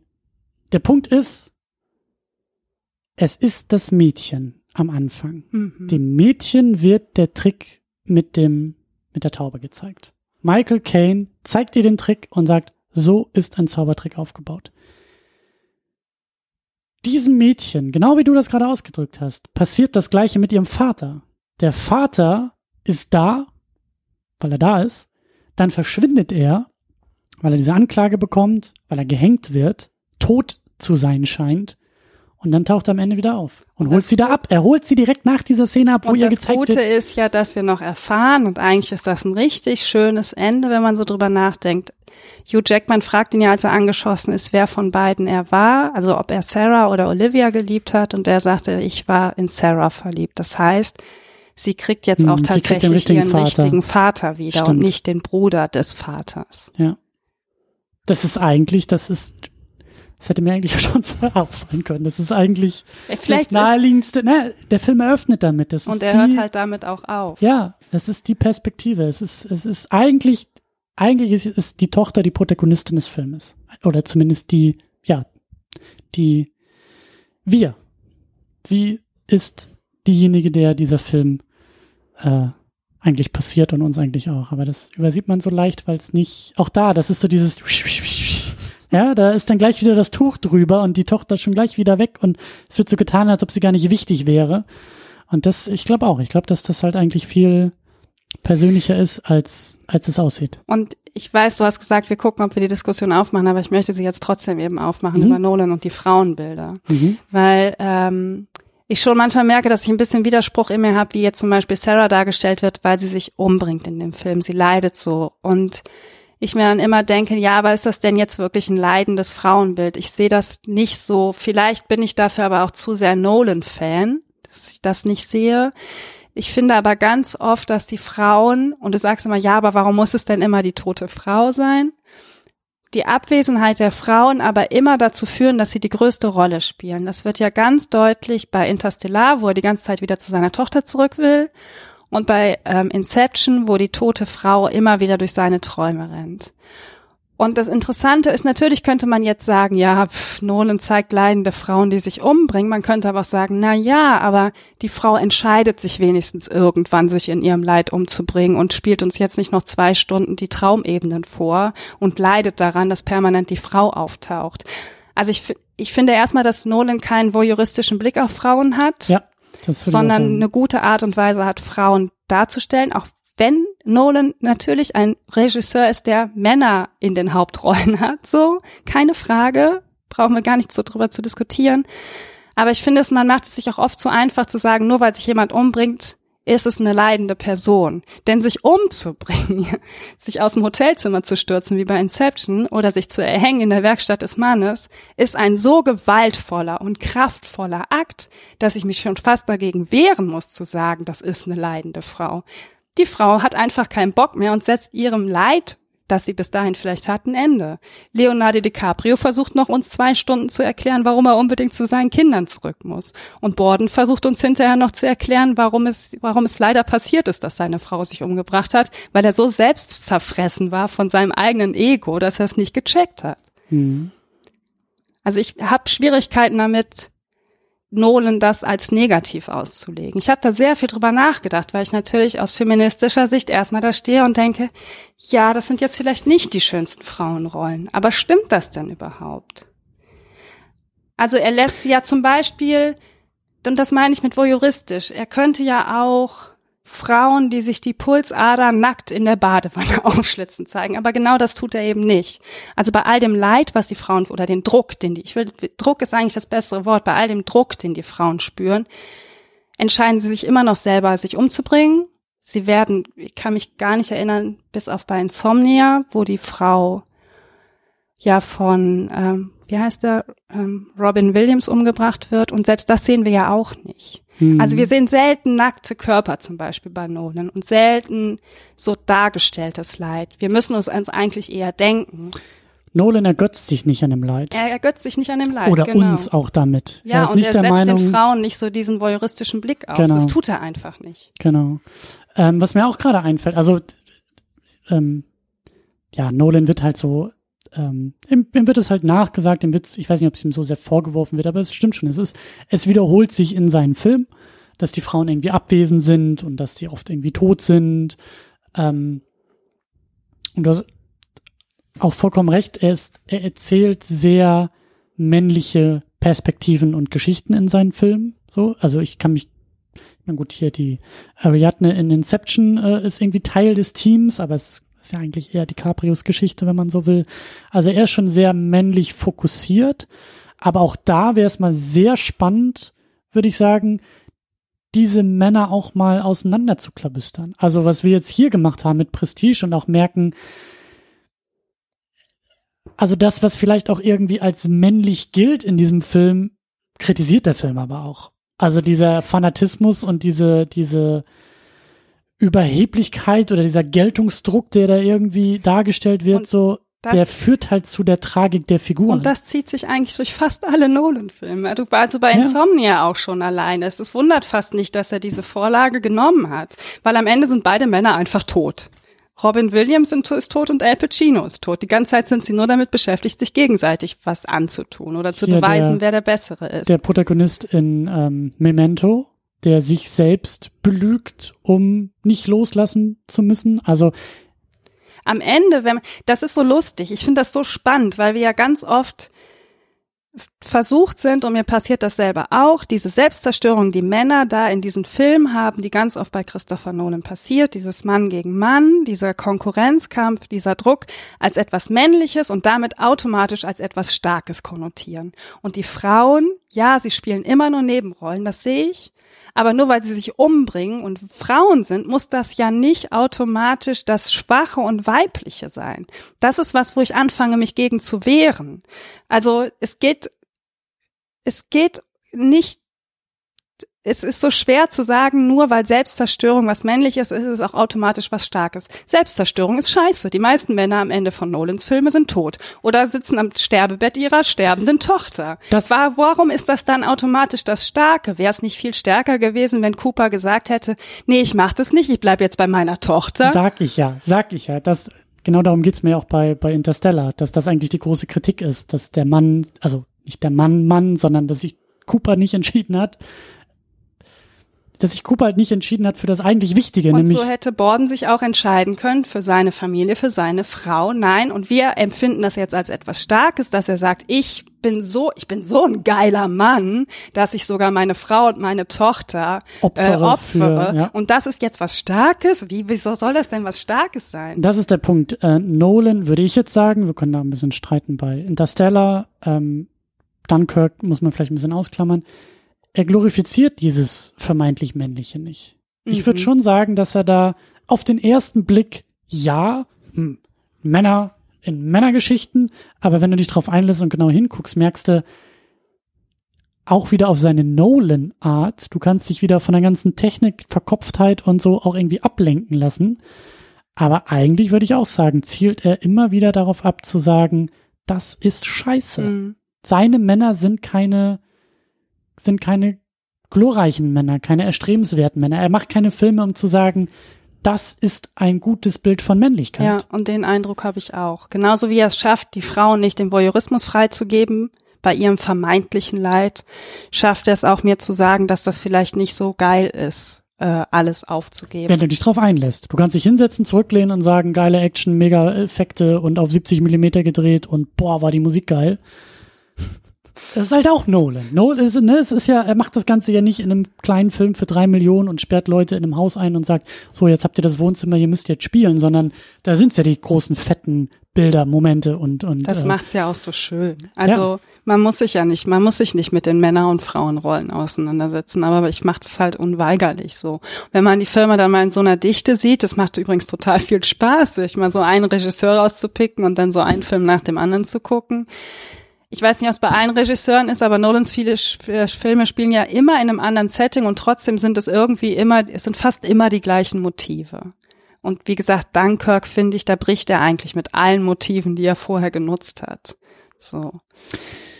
Wenn man jetzt von Frauen- und Männerrollen spricht. Das ja. Bei Kriegsfilmen ja. gibt es oft so eine Liebesgeschichte, Dunkirk gibt's keine. So, er bricht eigentlich mit vielen seiner Motiven. Was ich sagen würde, was ich zum Beispiel dann auch naja, habe ich das in Interstellar gesehen, könnte man auch ein bisschen streiten. Also vielleicht eher bei dem Batman-Film das Motiv der Hoffnung. Mhm. Obwohl er so verkopft und so distanziert und kühl arbeitet, würde ich schon sagen, dass Nolan ein hoffnungsvoller, auf seine Art und Weise romantischer Mensch ist. Selbst also, bei ähm, Insomnia, da ist ja die Schauspielerin, die die Assistentin von Al Pacino spielt am Ende, die ja eigentlich so die Hoffnung, dass es sich lohnt, Dinge zu hinterfragen, weiterträgt. Ich glaube auch, dass Hoffnung entsteht. Sein also, Batman ist eigentlich auch ein hoffnungsvoller Batman, der bei aller Kritik am Ende von Dark Knight Rises tatsächlich loslassen kann. Und Eben da ist die Tochter, also irgendwie wieder ein kleines Kind, ja auch ein starkes Motiv. Ja. Also Kinder tauchen bei ihm immer wieder auf. Ja. Ich bin äh, ich bin immer noch ganz wirr. Ich auch. Ich, ich bin durcheinander. Ich fühle mich jetzt auch ein bisschen verzaubert, ähm, ein bisschen äh, benebelt auch. Das ähm, macht aber die Hitze hier dran. Auch und ich glaube auch so viel über Nolan zu sprechen. So viel habe ich, habe ich glaube ich noch nicht so konzentriert und es ist auch, das sind für mich auch neue Erkenntnisse dabei gewesen. Ähm, Nolan als äh, hoffnungsvoll romantischer Familienvater, der uns sehr persönliche Geschichten auf die Leinwand bringt. Ich können ja mal nächstes Jahr haben wir ja schon ein Date, wir haben ja schon ein Kinodate für 2020. können wir ja mal gucken, wie er es nächstes Jahr weiter verpackt. Ich bin schon sehr gespannt. bin schon geradezu aufgeregt. Das, das, das, sind wir alle. Da sind wir alle äh, gespannt und aufgeregt. Ähm, ja. Wir könnten eigentlich noch, sagen wir mal, fünf Stunden weitersprechen, besonders ich, über Nolan. Ich, wir könnten, aber ich kann nicht mehr. Ich kann auch nicht mehr. Also ich will auch nicht mehr. Keine Sorge. Das war jetzt nicht, wir haben jetzt nicht den ersten Akt zu Ende gebracht, Sonst sondern. suche ich dir auf der Straße einen neuen Gast, wenn es sein muss. Wir müssen einmal tief durchatmen. Wir haben jetzt auch wirklich viel gemacht und geleistet. Und äh, ja, ich ähm, verweise zu dir und auf dich. Kunst und Horst ist äh, ein bisschen in Pause gegangen. Ja, jetzt gerade ist es Theaterpause und mal gucken, ob es noch mal im Oktober oder so was Neues gibt. Aber jetzt gerade ist Theaterpause und ich habe auch gerade so am Plauschgewitter so viel Freude. Es ist irgendwie noch mal so ein bisschen Podcast für mich auch neu entdecken mit nicht so viel Arbeit und so einfach quatschen. Ja. Genau, Plauschgewitter gibt's auch noch, gibt's jeden äh, Donnerstag und podcasterin.org ist eine ganz wunderbare Plattform, an der du mitarbeitest und schraubst, um Podcasterinnen ein Scheinwerfer Frauen zu ans geben. Mikro. Ladet mehr Frauen und nicht-binäre Podcast-Personen ein. Das ist ein, ein, ein, ein sehr guter Appell. Äh, Finde ich auch. auch. Und wenn ihr äh, ja weiter diskutieren wollt, wenn ihr Ergänzungen habt, wenn ihr Fragen habt, wenn euch Dinge aufgefallen sind, sei es jetzt beim Film oder auch in unserer Diskussion, dann dürft ihr sehr gerne bei uns unter secondunit-podcast.de vorbeischauen. Da gibt's einen Kommentarbereich, da könnt, da dürft, nein, da sollt ihr Feedback dalassen und ähm, euch gerne kundtun und austauschen und äh, uns vielleicht auch ein bisschen belehren, was den Film angeht. Und ansonsten, wir sind auch überall in diesem Internet irgendwie verfügbar auf Twitter und bei Letterboxd und wie all diese Plattformen heißen. Aber am besten geht das bei uns im Blog secondunit-podcast.de. So, dann würde ich sagen, äh, vielen Dank fürs Aufklären, vielen Dank fürs äh, beharrlich darauf bestehen, diesen Film zu gucken und zu besprechen. Gerne. Hat, hat sich ja gelohnt. Ich wollte sagen, es hat sich zumindest für mich gelohnt. Ich hoffe für alle anderen da draußen auch. Für mich auch. sowieso. Du, mittlerweile, du brauchst auch eigentlich gar keinen Grund mehr, um diesen Film zu gucken. Also das, ich glaube äh, nicht. Vielleicht machen wir es auch noch nach dieser Aufzeichnung ein weiteres Mal. Aber nicht mehr an dieser Stelle, denn wir sagen hier Tschüss, vielen Dank fürs Zuhören und bis zum nächsten Mal. Ciao. Ciao.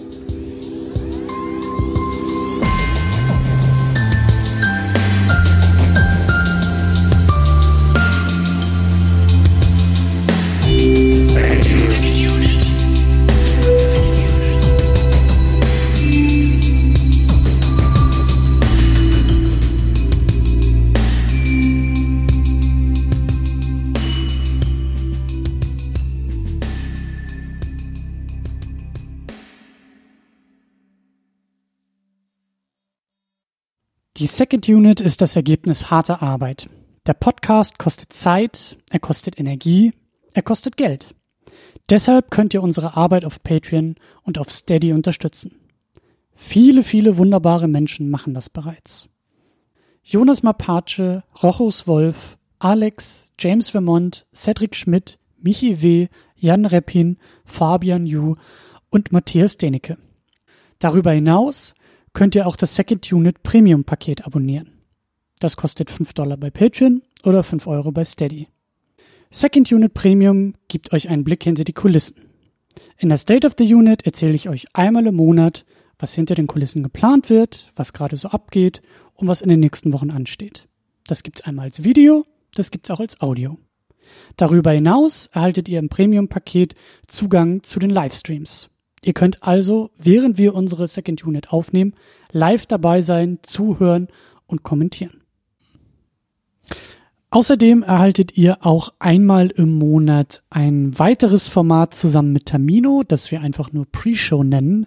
In diesem Format plappern wir uns ein wenig warm für die eigentliche Sendung und reden über alle möglichen Dinge, sehr oft auch filmspezifisch, aber auch Dinge, die uns im Alltag nerven oder erfreuen. Viele wunderbare Menschen nutzen bereits das Premium-Paket. Das sind Tahiti Su, Sultan of Swing, Markus Halmitschlager, David X. Noack, Florian Primel, Stefan Gian Ferrari, Stefan Druwe, Rike The Midlist, Playstar, Christian Schmickler, Jota, Steve Geiler, Ulf P., Inge, Stefan Manken, Jan, Timo Gerdau, Alucard, Nils Otte, Christopher und Frank, Anna Gerke, Dom Karnitsch, Christiane Attich, Lars Rühmann, Sonja Bethgejele, Sebastian, Anne-Kathrin Pache-Wilke und Erik Mülling.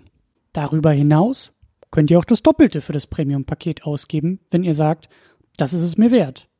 Das machen Thomas Jaspers und Niklas Römke. Euch allen ein großes, großes Dankeschön. Wenn du die Second Unit auch unterstützen möchtest, dann kannst du das unter patreon.com slash secondunit oder steadyhq.com slash secondunit tun. Vielen Dank.